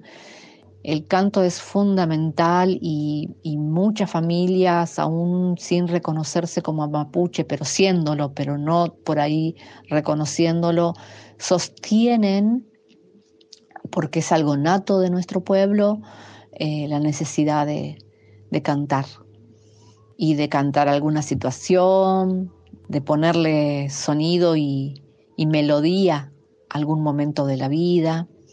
Entonces, eh, realmente es, es, necesario que se siga eh, trabajando, recorriendo, recopilando, trayendo al presente los cantos antiguos, para sostenerlos en el futuro. Es increíble y por eso todo lo, nosotros lo vemos como circular, porque va circulando. Así como circula la palabra, circula el canto, circula el sonido. Es muy hermoso para mí, por ejemplo, cuando estamos en ceremonia y saco tail, saco canto, a mí me gusta cantar fuerte y con ganas. Y después, cuando hay momentos de descanso de la ceremonia, que estamos tomando mate, que estamos en otro momento, escuchar a los niños cómo repiten, cómo les quedó grabado ese sonido y lo repiten y lo tararean. Para mí ese momento, ese, darme cuenta de eso eh, es muy especial, porque es como, ah, les movió, algo les pasó y se lo grabaron. De hecho, siempre nos dicen, siempre nos dicen que el lugar más importante donde uno aprende es en ceremonia, en todos los aspectos. Y una de las cosas fundamentales que uno aprende en ceremonia es el tail, es el ulcantón. Como madre ancestral de las corrientes sonoras de la tierra y del canto del corazón de la tierra y del cielo, invoco.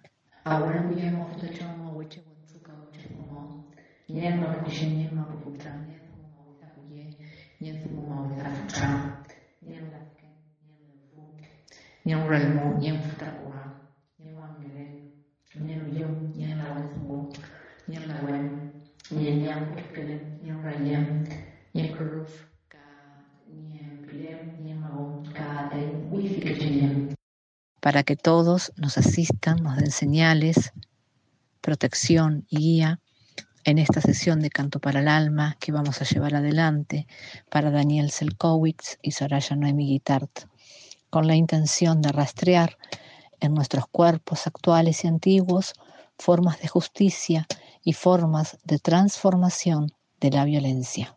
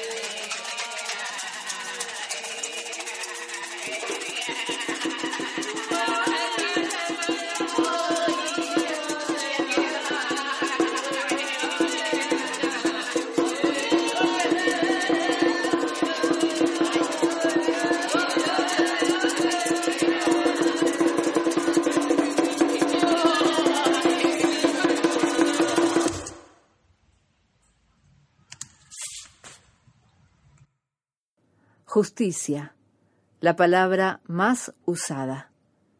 Prendo la tele y hay 10 pedidos de justicia.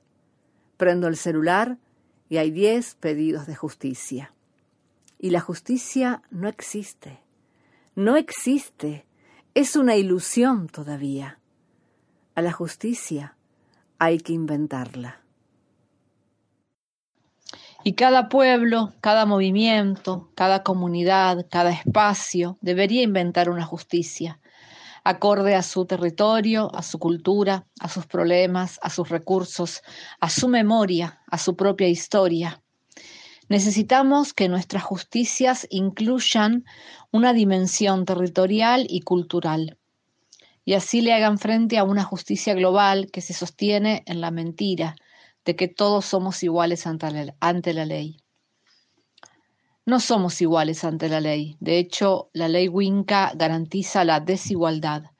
Y nosotros hemos vivido y vivimos tantas situaciones de injusticia, de violencia, y eso trae mucha bronca, resentimiento, trae odio, trae vergüenza, rabia.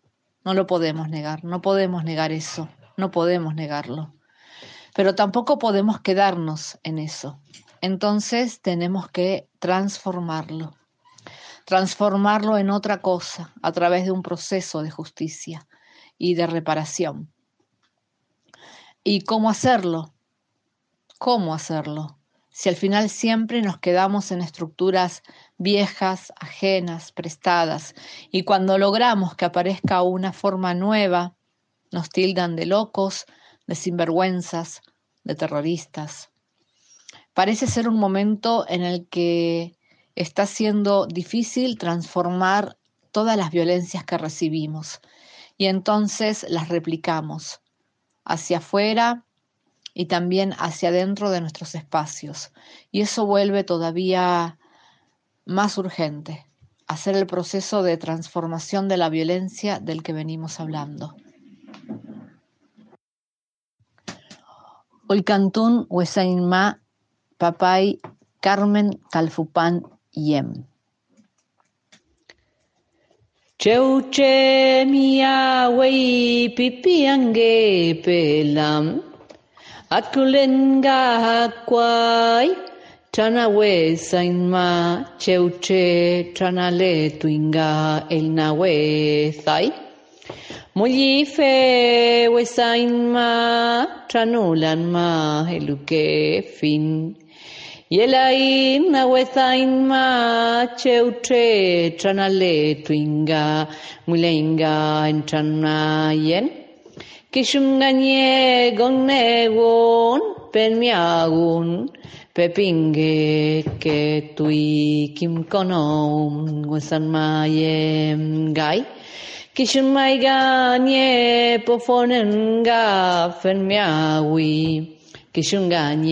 Pofonenga. Me gustaría compartirte algo que me pasó. No sé si va a servir para nuestro trabajo, pero tiene que ver con, con el avasallamiento y con los tiempos de lo que estamos hablando. También tiene que ver con la justicia y con algo muy contemporáneo. Hace poquito no sé, como dos semanas atrás, tres semanas, me hablaron de participar de un Zoom, de esto que ahora, ¿no? Como que se arman debates vía internet, que solo es alcanzable para aquellos que tienen wifi, computadora, etcétera, etcétera. Eh, para el 9 de octubre para hablar de los pueblos originarios, sobre todo el mapuche, y los últimos días de libertad, porque se viene el 12 de octubre.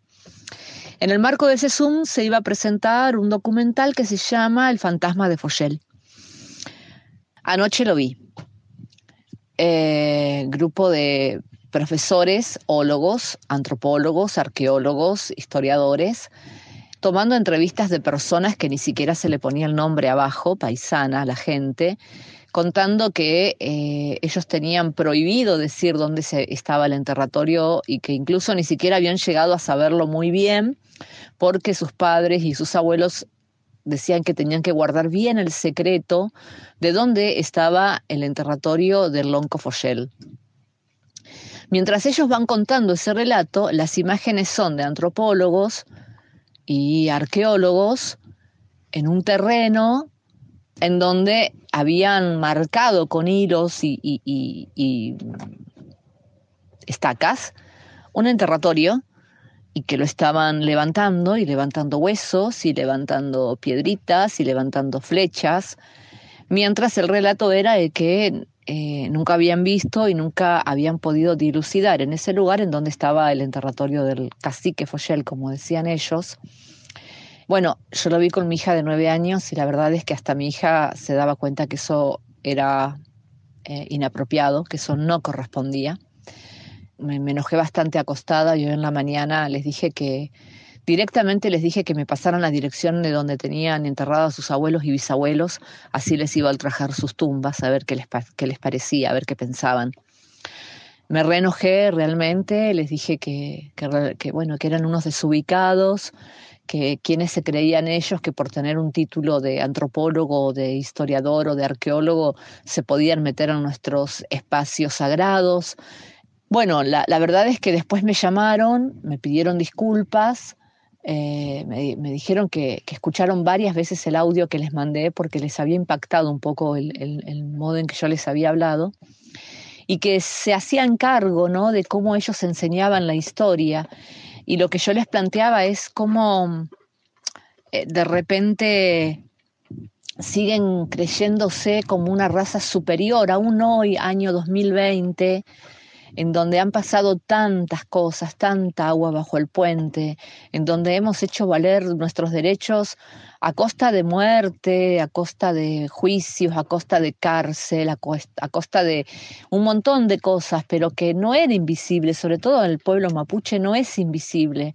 Tiene una historia, un peso, una trayectoria, una resistencia, que se sabe que el mapuche existe y que tiene una espiritualidad y un idioma y un territorio que abarca de tal y tal punto, que abarca dos países, entre comillas, países.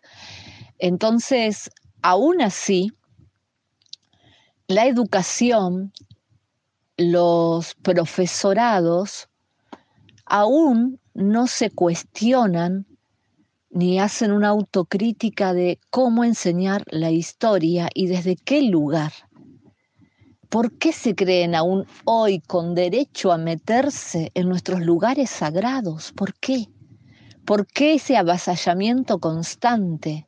Y si uno plantea hacia lo bruto, como hice yo y lo hice bien a propósito, sos una india, sos una ignorante. Ahora ellos con su título no lo son. Ellos están haciendo investigación. Eh, y eso está pasando hoy todavía. Recién mismo nomás. Me acaba de llegar Lewis, Lewis hablando de la soberanía y defender la soberanía del país Argentina, entre comillas, defender la soberanía del territorio que él usurpó al pueblo mapuche e instando a una nueva marcha patriótica para este sábado, y no es chiste, en contra del Lafkenwinkul Mapu, que se atrevió a recuperar una porción pequeña en donde están todos los especuladores extranjeros, empresarios extranjeros pretendiendo quedarse con esos territorios. Extranjeros como Lewis, Remers, Burco, los dueños de lo que hoy es el Yao Yao, el Hotel Cinco Estrellas que también está en territorio mapuche, eh, un, un grupo de gente que es de jeques árabes. Esa es la soberanía que manda a defender Lewis. Lewis, defendiendo la soberanía argentina, y argentinos chetos defendiendo los intereses de todos estos empresarios extranjeros, haciendo vernos a nosotros, un puñado de mapuche, como indios violentos, terroristas, delincuentes.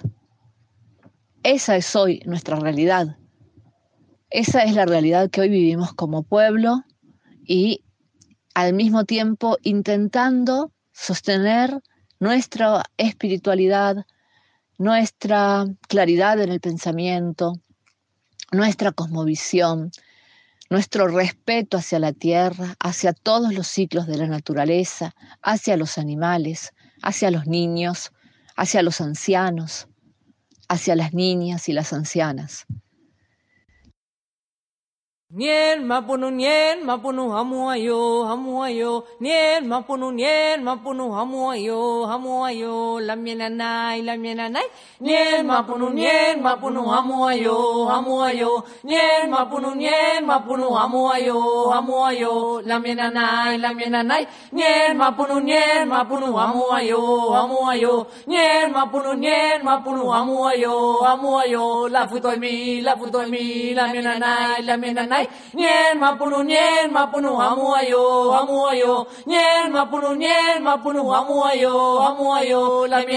la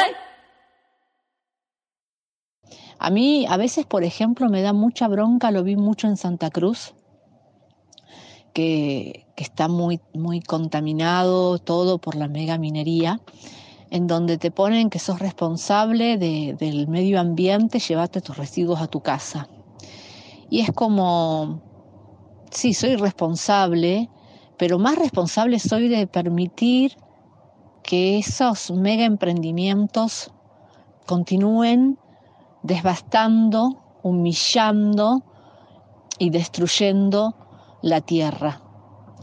Entonces, no, no voy a sentirme conforme llevándome los residuos a mi casa pensando que así ya me hice cargo de la cuestión ambiental, cuando en realidad están sucediendo cosas muchísimo más graves. Y, es un poco eso, ¿no? ¿Cómo podemos trabajar a- eh, conscientemente en el lugar que nos toca a cada uno, pero siendo consciente y valorando lo que hace el otro también. Yo como sanadora valoro el que pone el cuerpo cuando va a una marcha, cuando va a acompañar una toma de tierras, una recuperación. Y también como militante que acompaña una recuperación, que va a una marcha, que acompaña una toma de tierras, que, eh, que va a juicios, audiencias, que está criminalizada, también valoro el trabajo de los machi, la chefe, sanadores, que también están ahí para poner su conocimiento al servicio. Creo que tenemos que empezar a integrarnos, a reconocer que todos somos necesarios y que nuestra fuerza debería empezar a unirse para impedir esos oscuros propósitos en contra de la tierra que en un punto claramente es en contra de todos nosotros. Amuley, amuley, amuley, Amulei, amulei, amulei. Amulei, amulei, amulei. Amulei, amulei, amulei. Amulei, trepen meu. Amulei, trepen meu. Pifin kupalen futaketxe. Pifin kupalen futaketxe.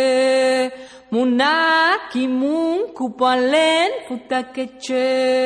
Munakimun kupalen futaketxe.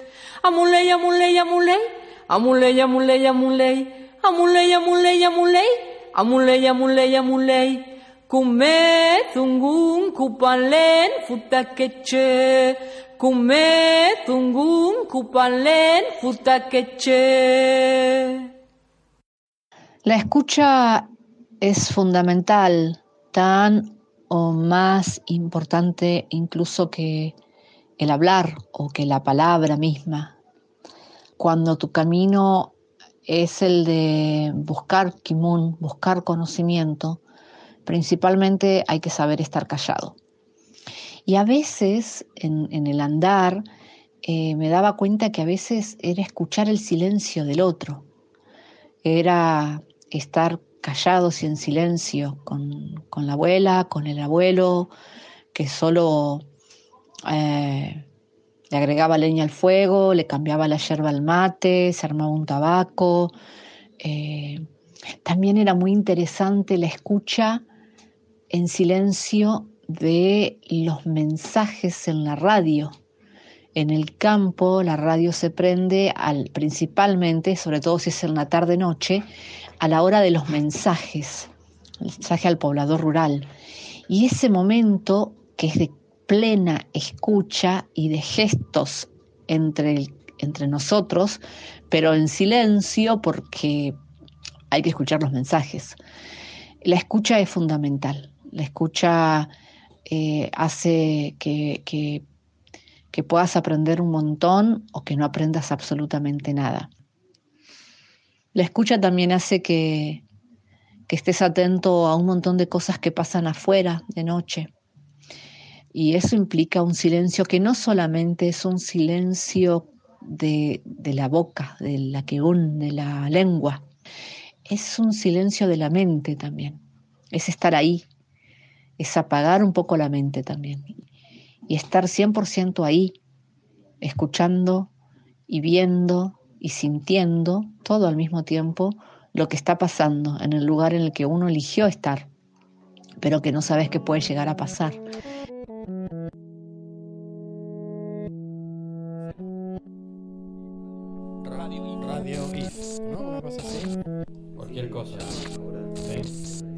Radio IF. Radio IF. Investigaciones del futuro. Radio IF. Ahora. La radio Ya. de las Ya. investigaciones del futuro. Radio IF. Investigaciones del futuro. No lo de ya. Radio IF. Investigaciones del futuro. Radio IF.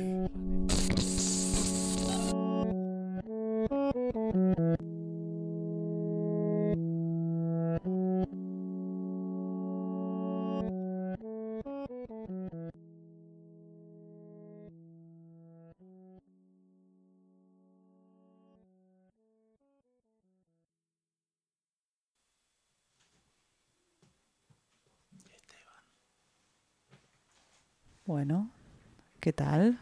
Vamos a mm, dar paso a un nuevo interludio musical de mm, Esteban Insinger para nuestra audiencia presencial que está atenta y también para ustedes, radioyentes. Aquí pueden ya disfrutarlo.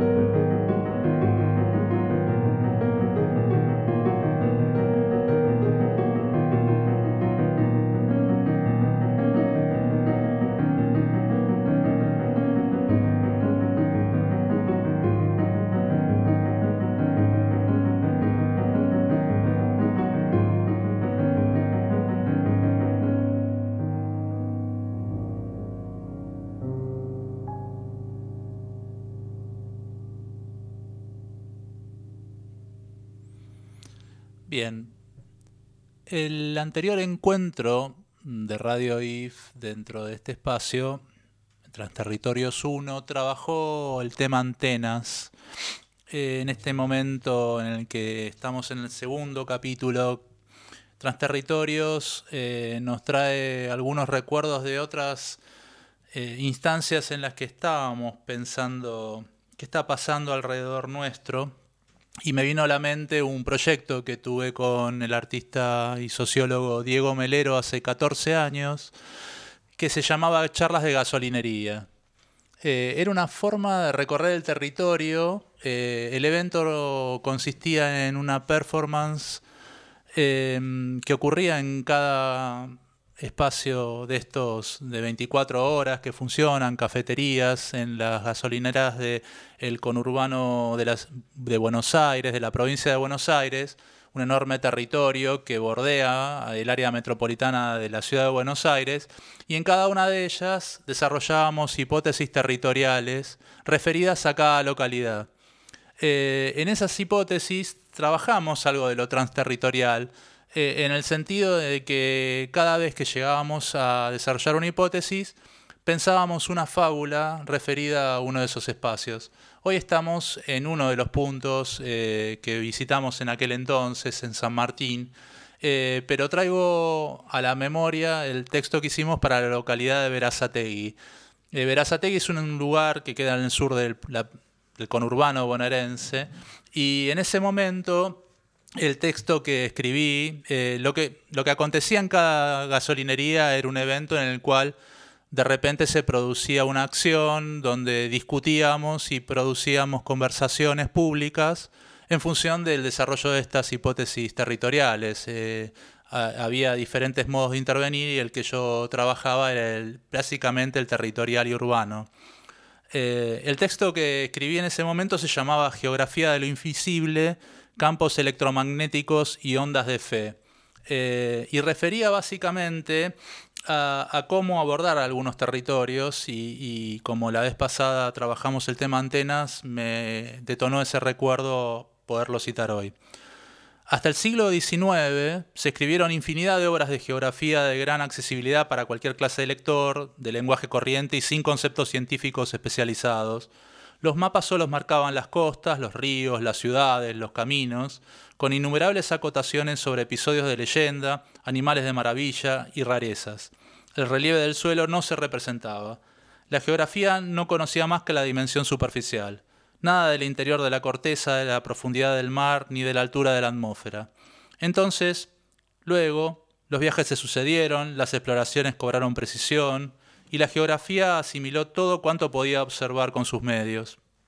Las nociones clasificatorias del conocimiento definieron a la geografía como dueña del estudio del mundo, de la primera naturaleza, y al urbanismo de la segunda.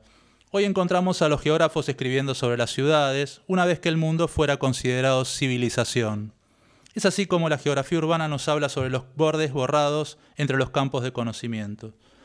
Las metáforas atraviesan las disciplinas y el conocimiento multiplica sus significados. Y la palabra campo, una metáfora aplicable a las áreas del saber en general, aplica en nuestra época también al mundo de lo invisible, al de la física más concretamente, borrando sus límites cuando se establece y comienza a coexistir con el ambiente civilizado. Actualmente estamos sometidos a la presencia de numerosos, numerosos tipos de campos electromagnéticos de origen artificial, radiofrecuencias utilizadas en telefonía móvil, ondas de radio, televisión, sistemas antirrobo, instrumental médico, detectores de metales, radares, controles remotos, comunicación inalámbrica. Todos ellos forman parte del espectro electromagnético y se diferencian en su frecuencia, que determina sus características físicas y por lo tanto los efectos biológicos que pueden producir en los organismos expuestos. A muy altas frecuencias, la energía que transmite una onda electromagnética es tan elevada que puede dañar el material genético de una célula, siendo capaz de iniciar el proceso cancerígeno y en algunos casos, como por ejemplo en los rayos X, hacer más letales. Bueno, estos campos también describen una nueva cartografía, representan la aparición de una geografía de lo invisible que atraviesa todas las ciudades. Como en los tiempos iniciales de la geografía, estamos delante de un nuevo mundo por descubrir, un nuevo escenario por representar. La geografía de lo invisible debe llamar entonces a otras ramas científicas para su representación. Pero dada la relativa nocividad, a diferencia o a semejanza de los comienzos del mundo inexplorado, lo invisible es una amenaza. Por cierto, nada más cercano al origen ni menos diferente del pensamiento religioso. Bueno, estos textos tenían como diferentes relaciones y el primer vínculo que surge es el de la película Simón del Desierto de Buñuel. En Simón del Desierto, Luis Buñuel intercala el tema religioso con un repertorio de imágenes. Ahí eh, vemos a Simón, el estilita, que se mantuvo en penitencia en una columna, parado, durante seis años, seis días y seis horas. La montaña de su propia mierda, de sus excrementos, comienza a construir una segunda base de apoyo. Un rico devoto le obsequia a la columna una mucho más alta y Simón realiza el milagro de devolverle las manos a un mutilado. Durante varios días, Simón continúa en penitencia mientras el diablo se le aparece tratando de tentarlo. Al final, el diablo se lo lleva a Simón a Nueva York y termina en un cabaret. Pero mm, en Simón del Desierto lo que vemos es alguien arriba de una columna tratando de emitir, tratando de, llevar un mensaje, tratando de hacer de una suerte de antena. Eh, solo una columna más alta lo podía mover al santo de su lugar, una columna en el desierto que, siendo la parte por el todo de la arquitectura, desde donde podía emitir más visiblemente el fenómeno eh, penitente e invisible de su fe. Bueno, eh, por el camino de los sueños este santo fue tentado por el demonio. Y en ese momento empecé a encontrar unos escritos de Verazategui también, que me hacían acordar mucho. Había unas fotos muy parecidas a esa imagen de Simón del Desierto, es un poco la, imagen de la fábrica Rigoló de cristales que había ahí. Y luego empezaron a aparecer unos, unos textos de un semanario de Verazategui que tenía este diálogo, entrevista con el maligno. Me hizo acordar mucho a a la idea de la mierda que aparecía en Simón del Desierto y también a esa entrevista con el maligno. Dice lo siguiente, pero ¿quién eres tú? No seas estúpido, soy yo. No había pensado nunca en poder pasar con mi entrevista del plano de la fantasía a una verdadera charla con el diablo. En un ángulo del escritorio había un rosario e instintivamente lo agarré como si fuera mi arma de defensa. El demonio dijo, tira lejos esa tontería si quieres hablar conmigo. ¿Tontería? Excremento de cabra colocado juntos. Si para ti es una tontería, yo lo beso y para tu desprecio lo enrollo alrededor de mi muñeca como defensa. Veo que te da miedo, malvado. Eso para mí es una guillotina, mejor aún, y gracias por habérmelo dicho. Eh, insólitos estos eh, diálogos que aparecen en el seminario de Verazategui, pero era al mismo tiempo que había una controversia urbana. Eh, la razón por la cual la empresa francesa Aguas eh, AISA, Aguas y Saneamientos Argentinos, eh, creo que era en ese momento era Aguas Argentinas, deja el país y deja su concesión es porque no había construido la planta de tratamiento de eh, efluentes cloacales frente al río de la Plata. Vamos a decir que esta fábula era la siguiente y lo sigue siendo. Miles y millones de personas en el área de Buenos Aires hace caca y la caca va al río de la Plata. Luego el agua del río de la Plata es captada y es procesada para luego ser consumida como agua potable. Eh, el hecho de que esta empresa concesionaria francesa no haya cumplido con el objetivo hizo que eh, luego eh, el presidente de entonces, Kirchner, le quitara la concesión. Fue un hecho bastante interesante porque se recuperó la soberanía no tanto del agua, a todo dicho, hace una semana se declaró como commodity en Wall Street. digamos que se logró la, la soberanía respecto del agua y entonces una cosa fue llevando a la otra y, en ese caso lo que apareció fue una controversia porque eh, cientos de vecinos de Verazategui en ese momento se enfrentaron durante una jornada entera con la gendarmería y con la policía al intentar resistir la realización de una obra de cableado subterráneo destinada a una subestación eléctrica que según los lugareños acarrearía problemas ambientales y sanitarios al barrio.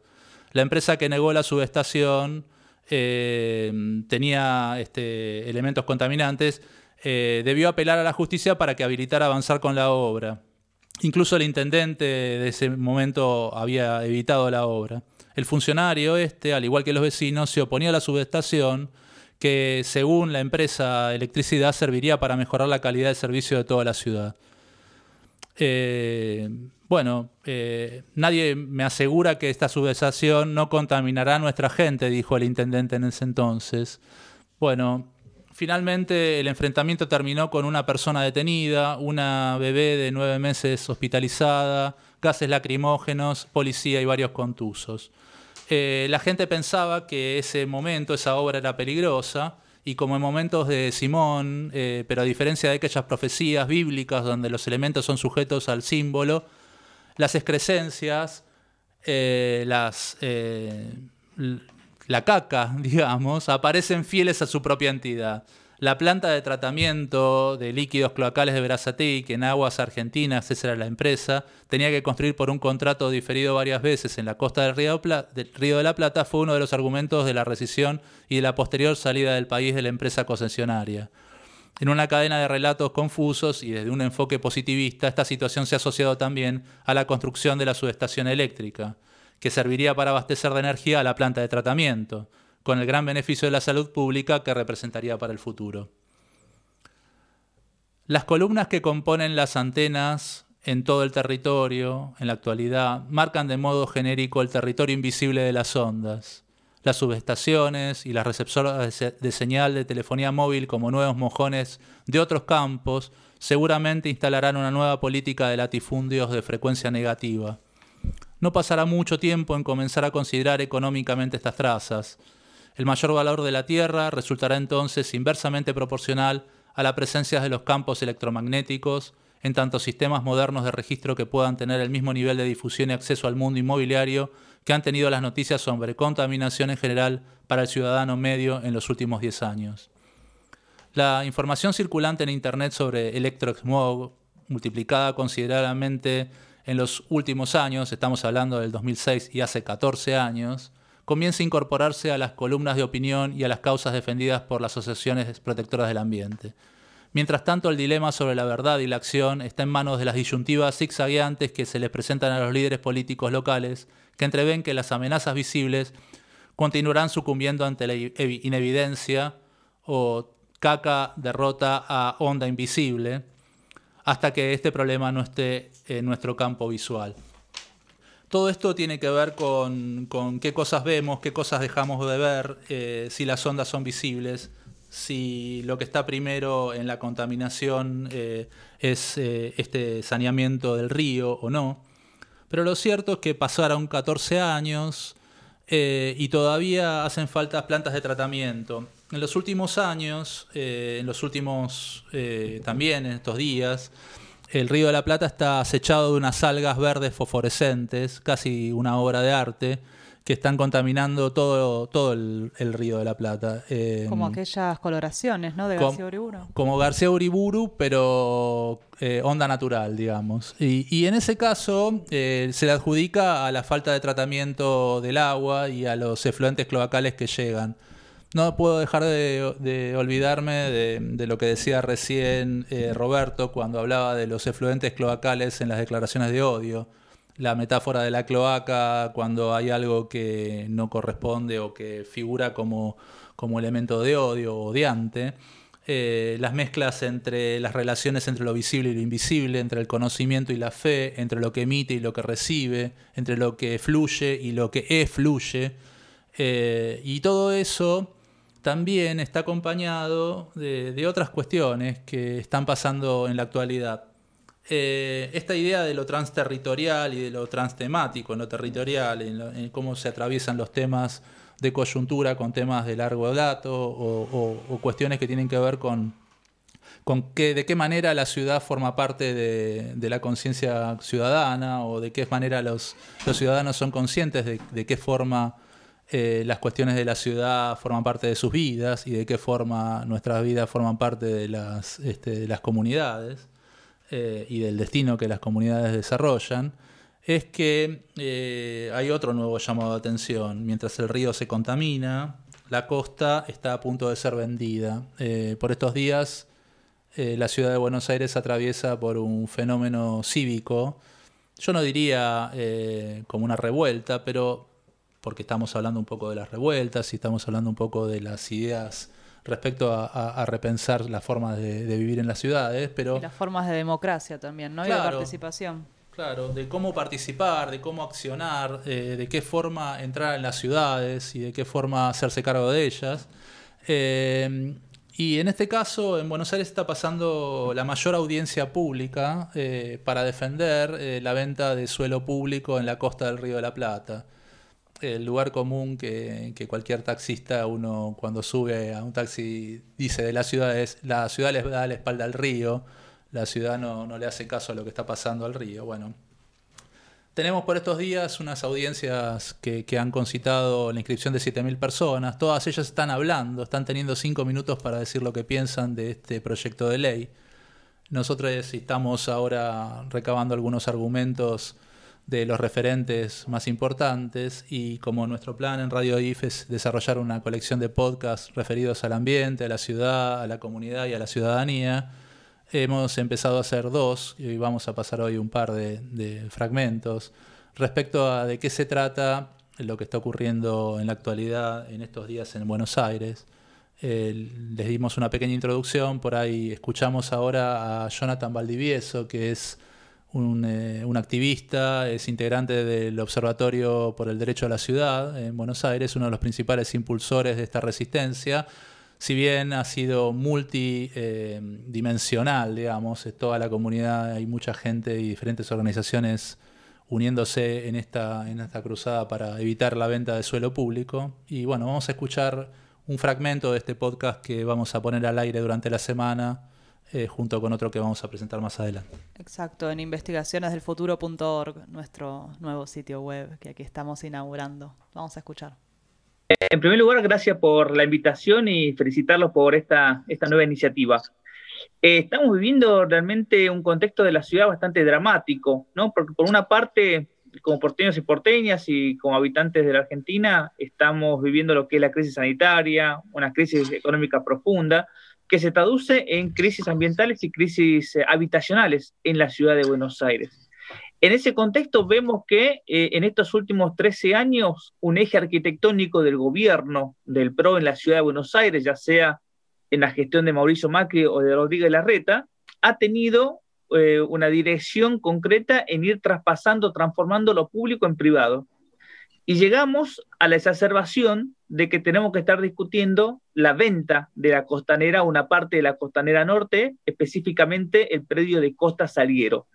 Esa es la gran discusión que está la ciudadanía ahora resistiendo con bastante indignación. Pongo el contexto de que en los últimos 13 años se han privatizado más de 500 hectáreas de tierras públicas.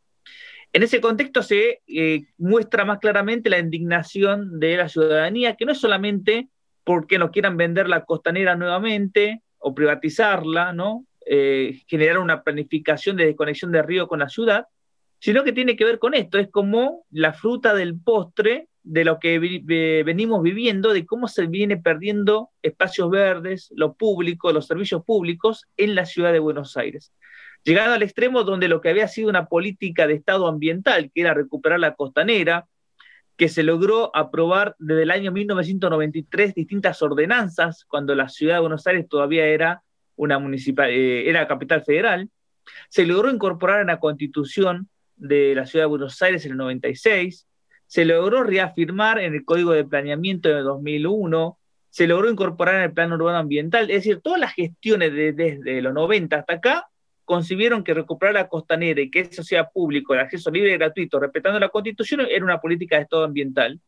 Y ahora encontramos que justo en el momento que vamos a recuperar la costanera porque vencen estas concesiones, el gobierno de Rodríguez Larreta deshace toda esa lucha ciudadana, deshace esos consensos eh, de, de, planificación políticos y decide nuevamente iniciar proceso de reprivatización de toda la costanera, aprobando en el año 2018 lo que se conoce como el Distrito Joven, que es autorizar la concesión de la costanera por 10 años.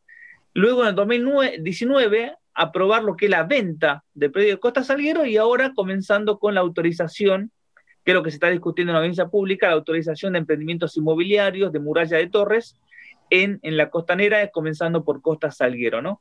Eh, ese es la gran eh, fraude democrático que estamos viviendo en la ciudad de Buenos Aires, por eso también bastante resistencia ciudadana, no solamente por la indignación, sino porque es el resultado de la conciencia ambiental que se fue forjando durante 30 años de que tenemos que recuperar la costanera, de que necesitamos más espacio verde y que tenemos que defender lo público en la ciudad de Buenos Aires.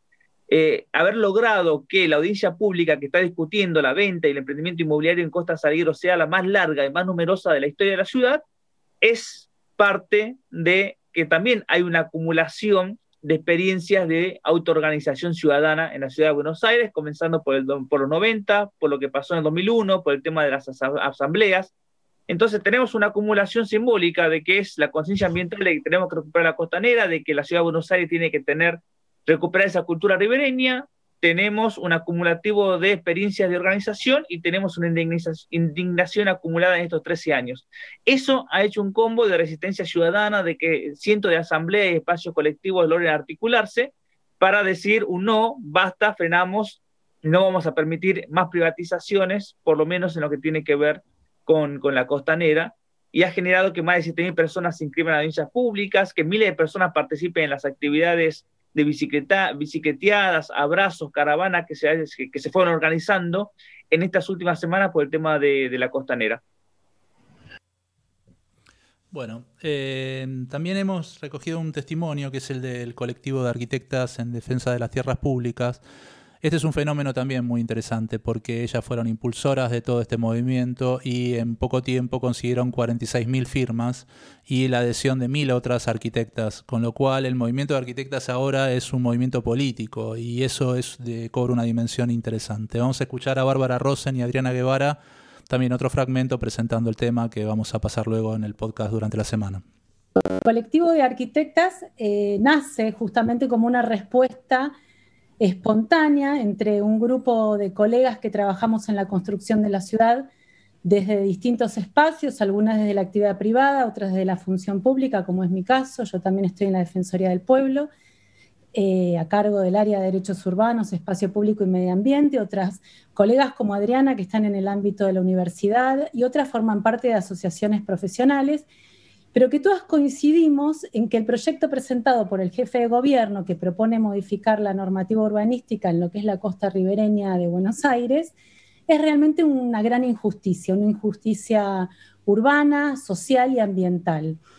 Como profesionales eh, sentimos la necesidad de, y la responsabilidad de alertar sobre lo que estaba pasando, de hacer un llamado a la reflexión. Este colectivo tiene eh, es como un espacio muy diverso de saberes, de distintas trayectorias, esa es la fortaleza, pero en el debate que tuvimos, en las conversaciones que teníamos, nos dábamos cuenta que realmente es un proyecto que vulnera derechos, incumple muchísimas normas que vamos a comentar, pero al, al vulnerar derechos urbanos y ambientales, lo que creíamos es que hay que intentar frenarlo, con lo cual lo primero que hicimos fue enviar una carta a los legisladores. En tres días juntamos 342 firmas de colegas, eh, justamente para poder eh, comentarles nuestro rechazo al proyecto, tratar de detenerlo. Nos preocupa un poco que lo que ocurre es que mientras en- de manera simultánea había muchos debates en ámbitos académicos y sociales sobre el urbanismo post pandemia, las decisiones políticas que terminan definiendo la construcción de la ciudad real se da de una manera de espalda al río y de espaldas de la gente. Nadie se entera lo que ocurre en la legislatura, con lo cual el objetivo es, por un lado, la preservación de las tierras públicas y por otro lado, una estrategia de, poner a la vista, de visibilizar eh, lo que está ocurriendo en la legislatura para que toda la opinión pública se exprese. Por eso la estrategia fue hacer una masiva convocatoria a la audiencia pública y poner en conocimiento qué es lo que se está debatiendo, que es la privatización de tierras públicas con usos privados.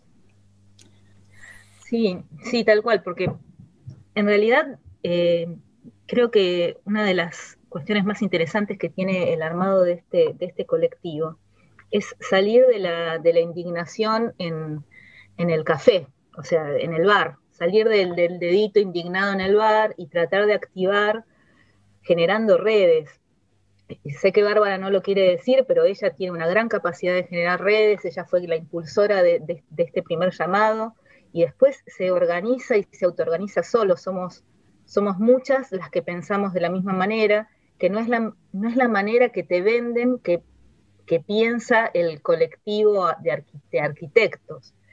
Eh, de hecho, desde, desde leyendo el discurso que, en el cual presentan a este proyecto, te dicen que está avalado por las entidades más prestigiosas, metiendo a todos los arquitectos en la misma bolsa, entidades más prestigiosas de la disciplina. Y en realidad lo que queríamos era demostrar que no todos estamos pensando de la misma manera, que no todos consideramos que la ciudad se construye y se hace de la misma manera, que hay otras maneras de hacerlo y que, y que se puede, además, que se puede, que, todos podemos hacer escuchar nuestras voces. Y ese fue el primer punto de partida. Mover, movilizar, hacer que todos se anoten, que, que, que no importara si vos tenías conocimientos técnicos o simplemente memorias, recuerdos o ganas de que a tus hijos, a tus sobrinos, a tus nietos les quede esta vinculación con el río todas las voces tenían que ser escuchadas y no estábamos ocultas o invisibilizadas a través de un gran banner de entidades prestigiosas que anulaban nuestras, nuestras miradas. Bueno, con este testimonio de, Adriana Guevara, eh, la segunda invitada de este podcast, vamos a, a cerrar en este momento esta, esta reflexión que la vamos a seguir en los podcasts que vamos a tener en investigacionesdelfuturo.org. En la semana vamos a ponerlos al aire. Ahora vamos a seguir escuchando a Esteban Insinger con un nuevo interludio.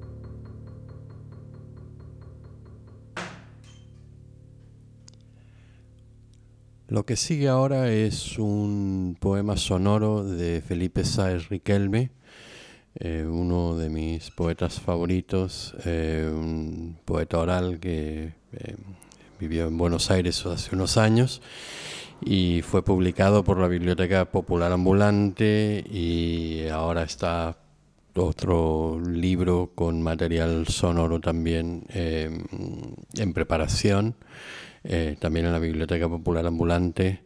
Em, esto es la destrucción de la Constitución de Chile. Artículo primero. Las personas nacen libres e iguales en dignidad y derechos. La familia es el núcleo fundamental de la sociedad.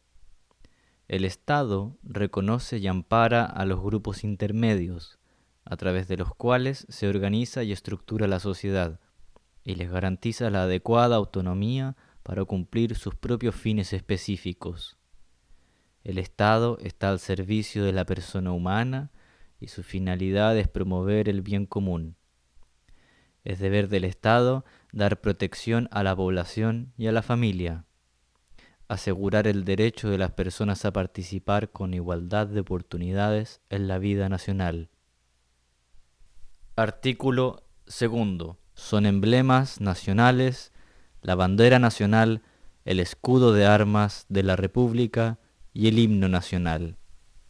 Artículo tercero. El Estado de Chile es unitario. Los órganos del Estado promoverán el fortalecimiento de la regionalización del país y el desarrollo equitativo y solidario entre las regiones, provincias y comunas del territorio nacional. Artículo Cuarto. Chile es una república democrática. Artículo quinto. La soberanía reside esencialmente en la nación. Su ejercicio se realiza por el pueblo a través del plebiscito y de elecciones periódicas, y también por las autoridades que esta constitución establece. Ningún sector del pueblo ni individuo alguno puede atribuirse su ejercicio. El ejercicio de la soberanía reconoce como limitación el respeto a los derechos esenciales que emanan de la naturaleza humana. Es deber de los órganos del Estado respetar y promover tales derechos, garantizados por esta Constitución, así como por los tratados internacionales ratificados por Chile y que se encuentren vigentes. Artículo sexto. Los órganos del Estado deben someter su acción a la Constitución y a las normas dictadas conforme a ella y garantizar el orden institucional de la República. Los preceptos de esta Constitución obligan tanto a los titulares o integrantes de dichos órganos como a toda persona, institución o grupo. La infracción de esta norma generará las responsabilidades y sanciones que determine la ley. Artículo séptimo. Los órganos del Estado actúan válidamente previa investidura regular de sus integrantes dentro de su competencia y en la forma que prescriba la ley. Ninguna magistratura, ninguna persona ni grupo de personas pueden atribuirse, ninguna pretexto de circunstancias extraordinarias, otra autoridad o derechos que los que expresamente se les hayan conferido en virtud de la Constitución o las leyes. Todo acto de contravención a este artículo es nulo y designará las responsabilidades y sanciones que la ley señale. Artículo octavo. El ejercicio de las funciones públicas obliga a los titulares a dar estricto cumplimiento al principio de probidad en todas sus actuaciones. Son públicas los actos y resoluciones de los órganos del Estado, así como sus fundamentos y los procedimientos que utilizan el presidente de la República, los ministros de Estado, los diputados y senadores, las demás autoridades y funcionarios que ordenanza constitucional deberán declarar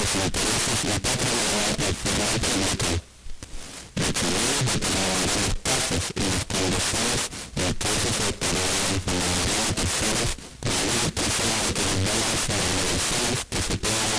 determinarán los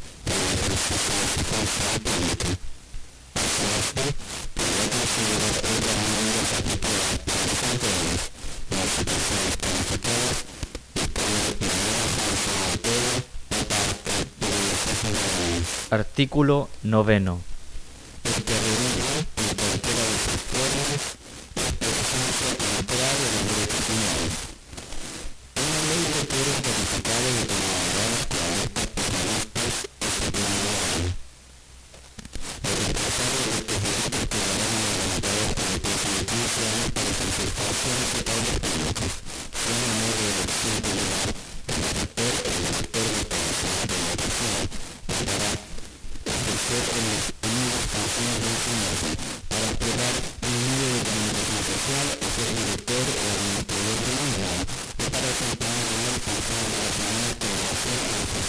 políticas,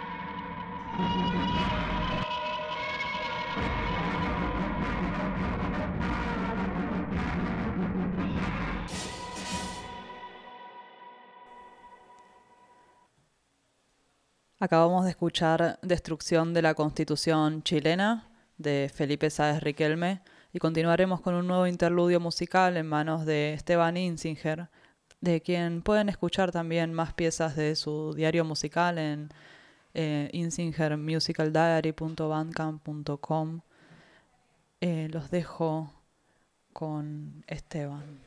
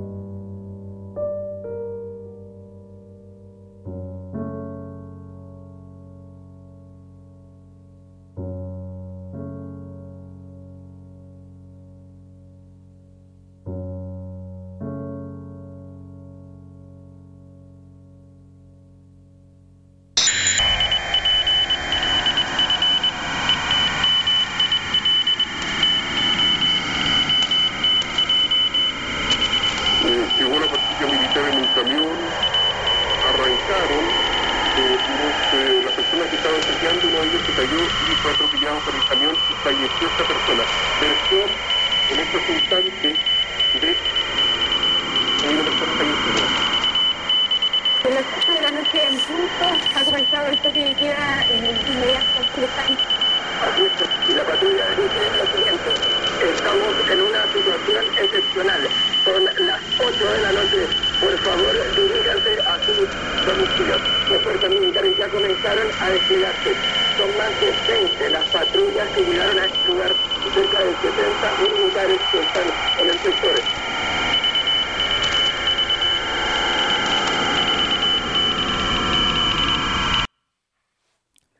La emergencia de un cuerpo enjambre en revuelta declarada está a la vista. El cerebro en red comienza a mostrar que puede producir formas autónomas de autoorganización. Nuestros cuerpos, hiperindividualizados y electromagnéticamente cautivos, separados artificialmente del terreno y sus potencias, a través de micro y macropolíticas neoliberales empeñadas en confiscar el futuro y los procomunes, comienzan a reconocer la plataforma técnica que nos produce y reproduce. Aprendemos de lo enemigo, aprendemos de la fluidez del tecnocapitalismo desterritorializante, formas de construirle al cerebro global un cuerpo colectivo. Nos toca aceptar que los pensamientos particulares de la mente global están fuera de nuestro control y más allá de nuestra comprensión individual. Los cerebros no están diseñados para que sus nodos conectivos puedan ver la totalidad.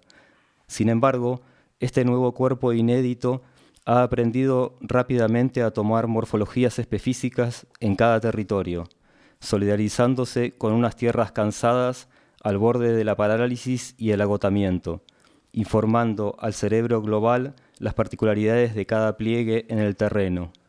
Cuerpo enjambre incapaz de percibir la totalidad del cerebro red, pero con la inaudita potencia de producir transformaciones políticas más allá de la representación.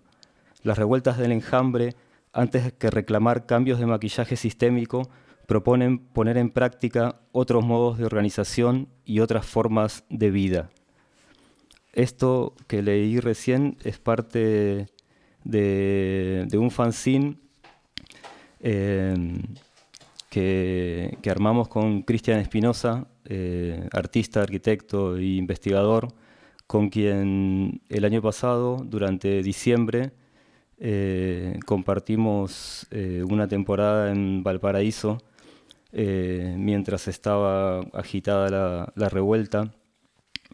Y cuando bueno, volvimos yo a Buenos Aires y él a Montevideo, donde está viviendo ahora, con un montón de, data, energía y materiales y historias, eh, decidimos tratar de eh, armar una especie de, no sé, eh, compendio de esto, pero atravesado a través por preguntas de cómo están surgiendo las revueltas, qué forma tienen, qué tipo de conexiones con los eh, sistemas electromagnéticos, cómo se forma esta red y qué tipo de, manera de organización producen. Eh, un poco esto, no sé, dialoga con, estas políticas del odio que, hablaba Roberto hace rato, eh, pero tal vez tratando de buscar qué, otras formas pueden producir estos automatismos electromagnéticos. Eh, vamos a intentar llamar a Cristian ahora. Sí, intentemos. Intentémoslo. Intentémoslo. Ya mismo. Vamos a hablarlo. También eh, me pensé recién en las tecnologías de la amistad y las tecnologías del odio que, también surgieron en la, en la charla con Roberto. Me parece que... Tenemos volumen del... Tenemos volumen, estamos acá, estamos acá. Cristian, ¿estás ahí? Yo yo te escucho, ¿tú me escuchas? Perfectamente y todos te escuchamos. Todos te escuchamos. Estoy acá, Cristian. ¿Vos me escuchás? A ver, me voy a poner, me voy a poner el audio. Upa, voy a sacarte graves, Cristian. ¿Qué tal? Oye, lo estaba escuchando en la radio, pero sé, sé que hay un delay de 10 segundos, así que estoy. Tengo que poner un poco. 10 segundos al día. Perfecto. Mejor escuchémonos por acá directamente y después te mandamos eh, un registro. Bueno, vamos a subir esto en algún momento a la nueva página del IF, eh, así que quedará como un extenso podcast probablemente. ¿Cómo andas, Cristian? Qué maravilla. Bien, bien. Hoy, día estaba escuchando un poco lo, que comentaba respecto a, a nuestra experiencia maravillosa. Eh, recordaba cosas que pasaron en ese noviembre, diciembre del 2019, porque hoy estuve en una conversación, en una terraza, en un, en un bar, en un boliche en Montevideo, y había un viento que acá le llaman pampero, que, que se lo lleva todo puesto. Entonces, una de las cosas más maravillosas que sucedió hoy fue tratar de conversar eh, contra el viento. Y, y me parece que, que se parece mucho a lo que nos sucedió en eh, ese 2019, ¿no? Tratar, tratar de pensar en medio como de, de- de ese tornado. Eh, sí, absolutamente. Recuerdo cuando caminábamos por Avenida Alemania y podíamos eh, saber qué estaba pasando abajo, eh, si el viento se colaba entre las quebradas y hacía subir el, el olor a los gases. Cierto, cierto, cierto. Claro. Una de las cosas también que, conversábamos, que creo que, que, hay que refrescar, es que en medio de la tempestad, digamos, en medio del, suceso, en medio, aquí voy a aventurar en medio de la historia, cuando te está atravesando fuertemente, digamos, como, como esa cosa que decía Benjamin, ¿no? El- cuando, cuando está esta ventisca, eh, tratar de no perder cierta per- perspectiva, digamos, como no, no, no poder ser cronista, pero al mismo tiempo no, no dejar de, de- no perderse en, eh, en lo local. Y creo que también fue, fue parte de nuestra discusión durante todo este año, de, que tiene que ver con el fanzine de la revuelta del enjambre, con otras actividades que hemos hecho, ¿Qué es que es eso de, como qué es eso del la, la posibilidad de, de- de pensarlo como eh, en un ámbito histórico y global, ¿no? Como a- aquello que, que vivimos, que experienciam- experienciamos, es parte de algo mucho más grande, o sea, es parte de, de algo a escala planetaria. Sí, totalmente. Cuando acá Flor preguntaba qué es eso del fanzine, eh, bueno, es, es parte de cómo tratar de explicarnos, tal vez primero a nosotros mismos, qué queríamos decir con esto de la revuelta del enjambre y qué tipo de conexiones, si es que las había entre las casi 50 revueltas globales eh, y si había modos que de alguna manera se contagiaban y, y nada, cómo estaba funcionando esto. Eh, una, claro, el fanzine es parte, eh, es, un- es una, es algo que secreta, digamos, como que, que- que va destilando una conversación. Hay muchos otros artefactos o, o prácticas incluso que se van secretando a partir de, un- de una conversación en torno a, algunas preguntas. Y, una cosa interesante, por ejemplo, lo que decía es que eh, yo creo que voy a hablar desde anécdotas, digamos, es lo que me surge hoy. Nosotros cerramos la conversación, decidimos cerrar, ponerle un, un punto, digamos, un punto de inflexión a la conversación en la revuelta de Guatemala de- del mes pasado. Y era aterrador porque cerrábamos y después entrábamos a ciertos procesos, digamos, más, más como de práctica, de, de cosas como imprimir y cosas así. Y de pronto eh, de Guatemala después vino la, la de, la de Francia, después vino una pequeña revuelta en Brasil por lo del Carrefour y después ahora está la de la India. Entonces como que no para, ¿no? Como, como cuando, cuando pones el cuando pones una vara en, en- en una tierra que está movediza. digamos. Tal cual, tal cual. Eh, este, este segundo Transterritorios eh, se llama que, que nos vayamos todes. Eh, Y otras pandemias. Y otras pandemias. Me- gustaría pensar un poco en relación a, este título, que a lo mejor hace algún tipo de máquina con las revueltas del enjambre. Porque, no sé, yo recuerdo en el 2001 acá como que casi sentimos que inventamos el que se vayan todos. Y el que se vayan todos era como una crisis de representación política total, pero todavía existía una confianza de que alguien podía ocupar ese lugar. Eh, y de hecho, siguieron unas décadas en donde hubo una suerte de despertar de, la política que fue bastante refrescante.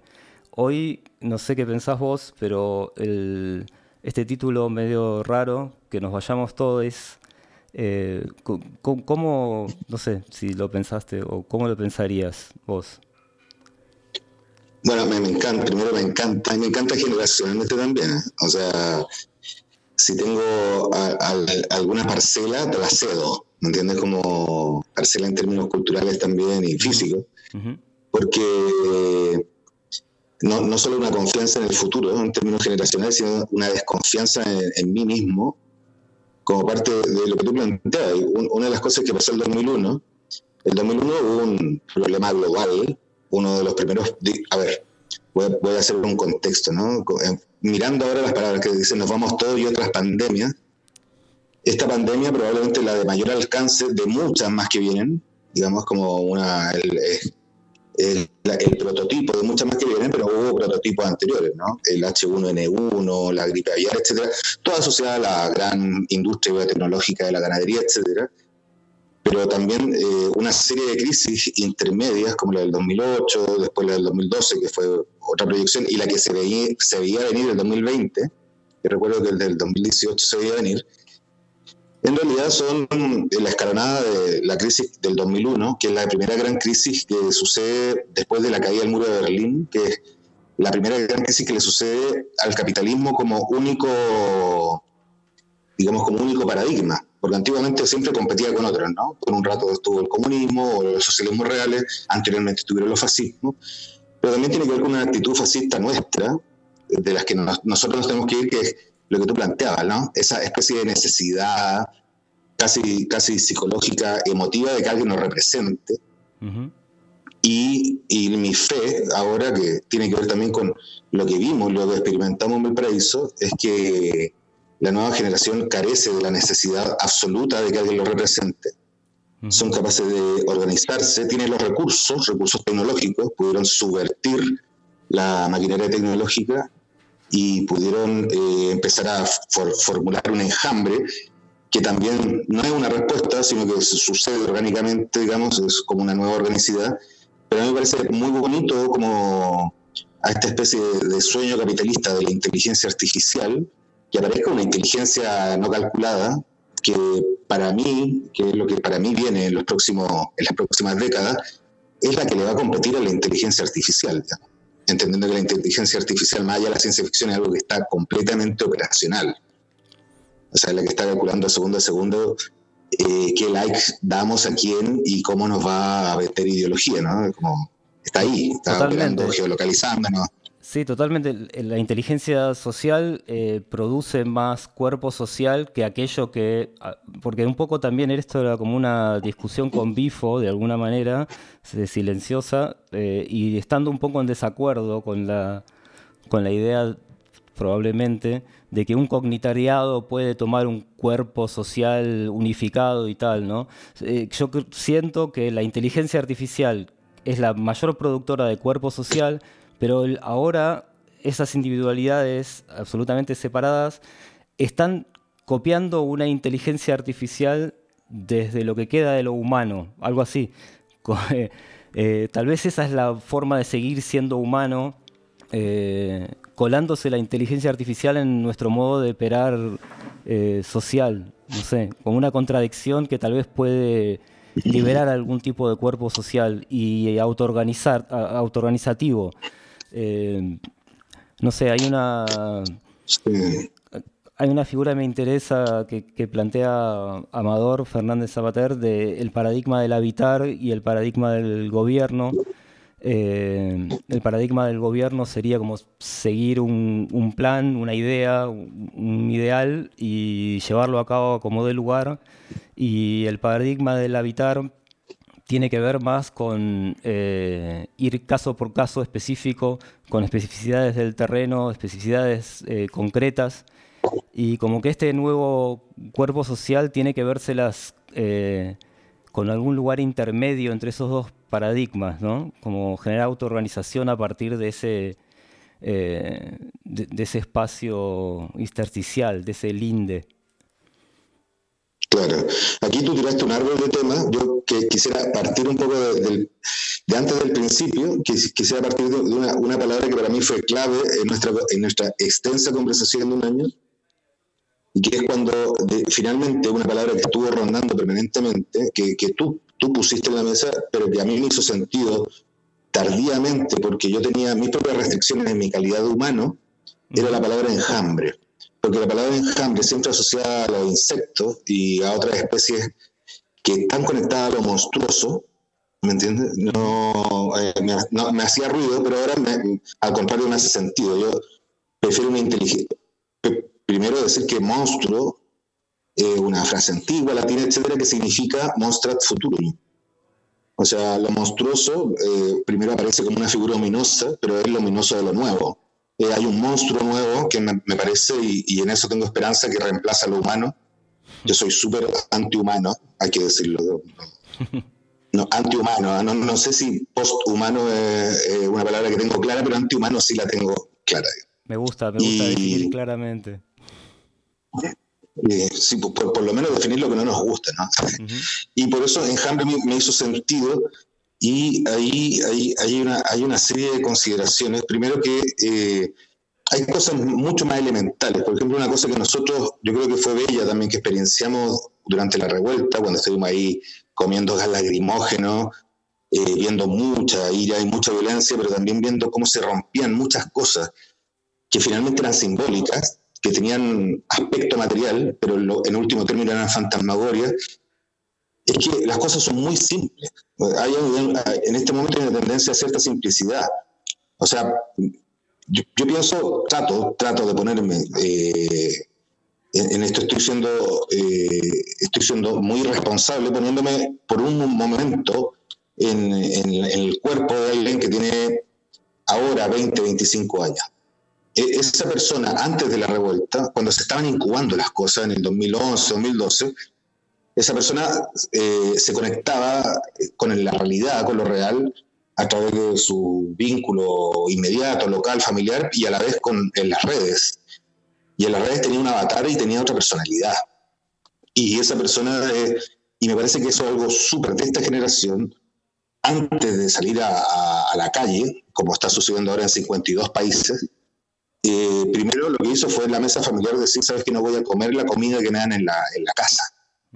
Entonces su primer, su primer quiebre en esta, con este avatar paralelo eh, con el que entraba en comunicación fue quebrar con la nutrición familiar. Fue decirle a la- a- que, que a nosotros, yo creo que a nosotros no nos pasó. No, no recuerdo una generación en que haya- alguien haya dicho, mi primera gran revuelta eh, eh, tiene que ver con lo que meto eh, por mi boca. ¿Entiendes? Como, eh, mi primera gran revuelta es decir soy vegetariano, en un lugar donde, no sé, todos los días haya alguna proteína que venga de algún animal, cosas así.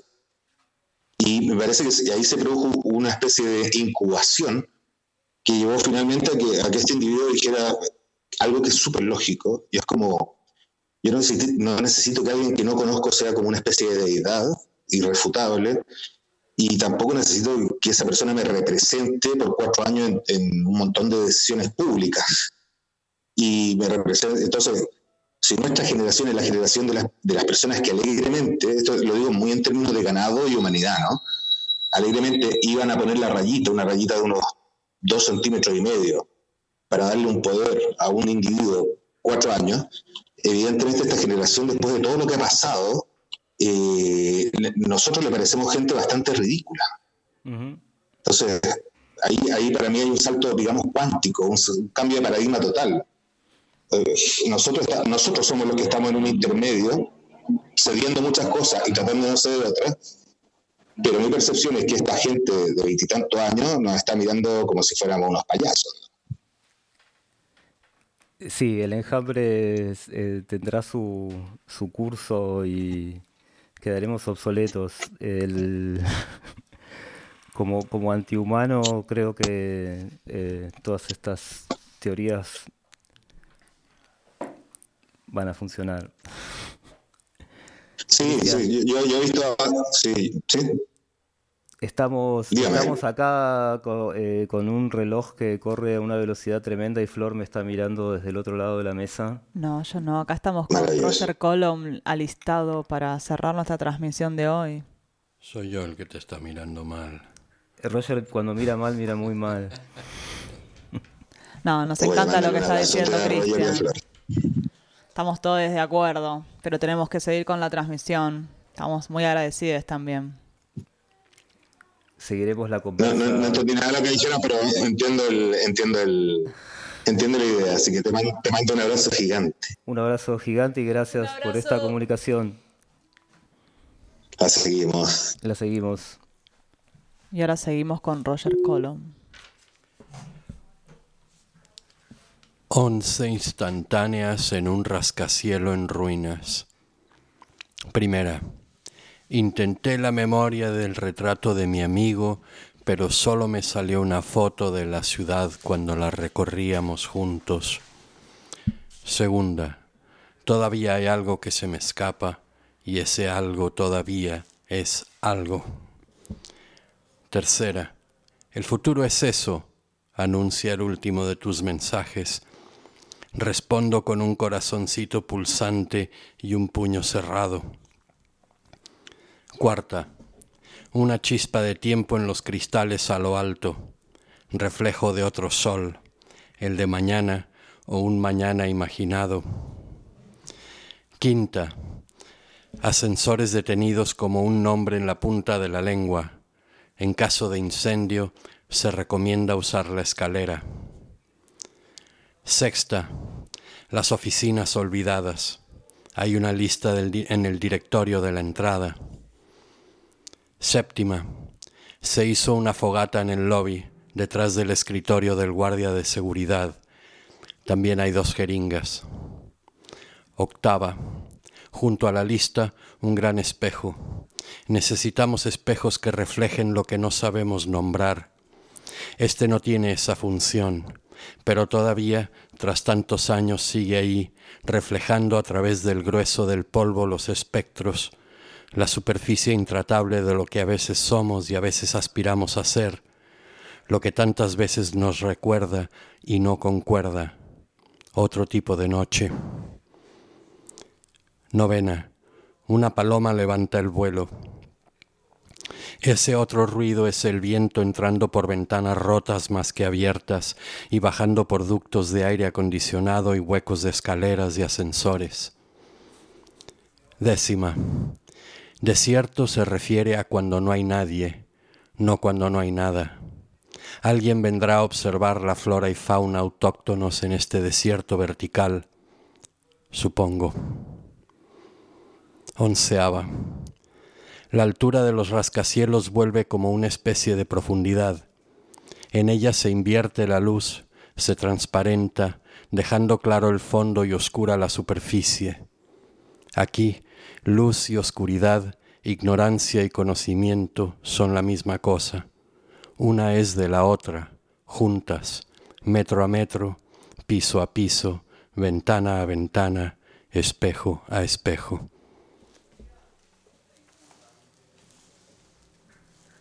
Y con eso estamos prontos a concluir nuestra transmisión del día de hoy, no sin antes agradecer al resto del elenco estable de LIF, a Agustín Genud, a Lucas Giraldi y también a Adrián, no sé cómo se llama de apellido. Naveira, sí sabía. Adrián Naveira, Muebles Rusafa, nuestro sponsor oficial. Y también al público aquí presente, especialmente a Agustina, Flavia, bueno, en fin, a todas y a todes.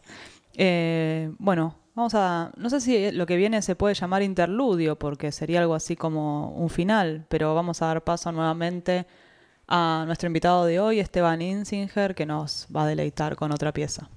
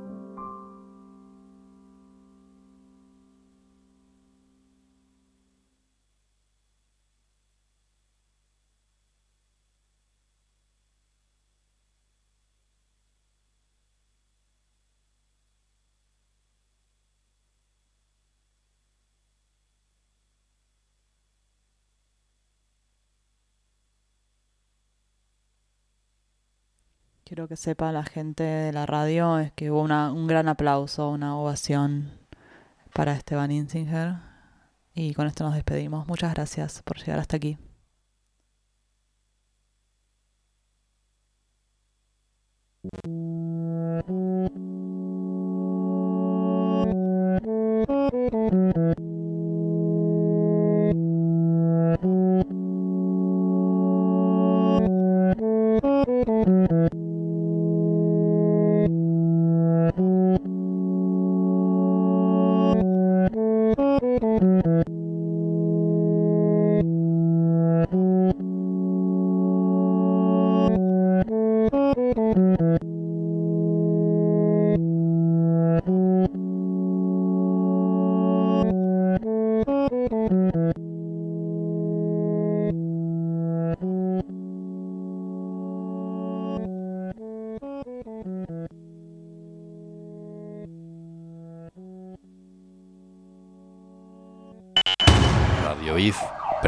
Presenta Transterritorios 2. Nos vamos todes. y otras pandemias. Del pueblo. Justicia urbana, social y ambiental. segundo y último Radio Happening organizado por Radio IF en el Festival Sonami de Valparaíso. Estamos en Radio I. Visítennos en investigacionesdelfuturo.org.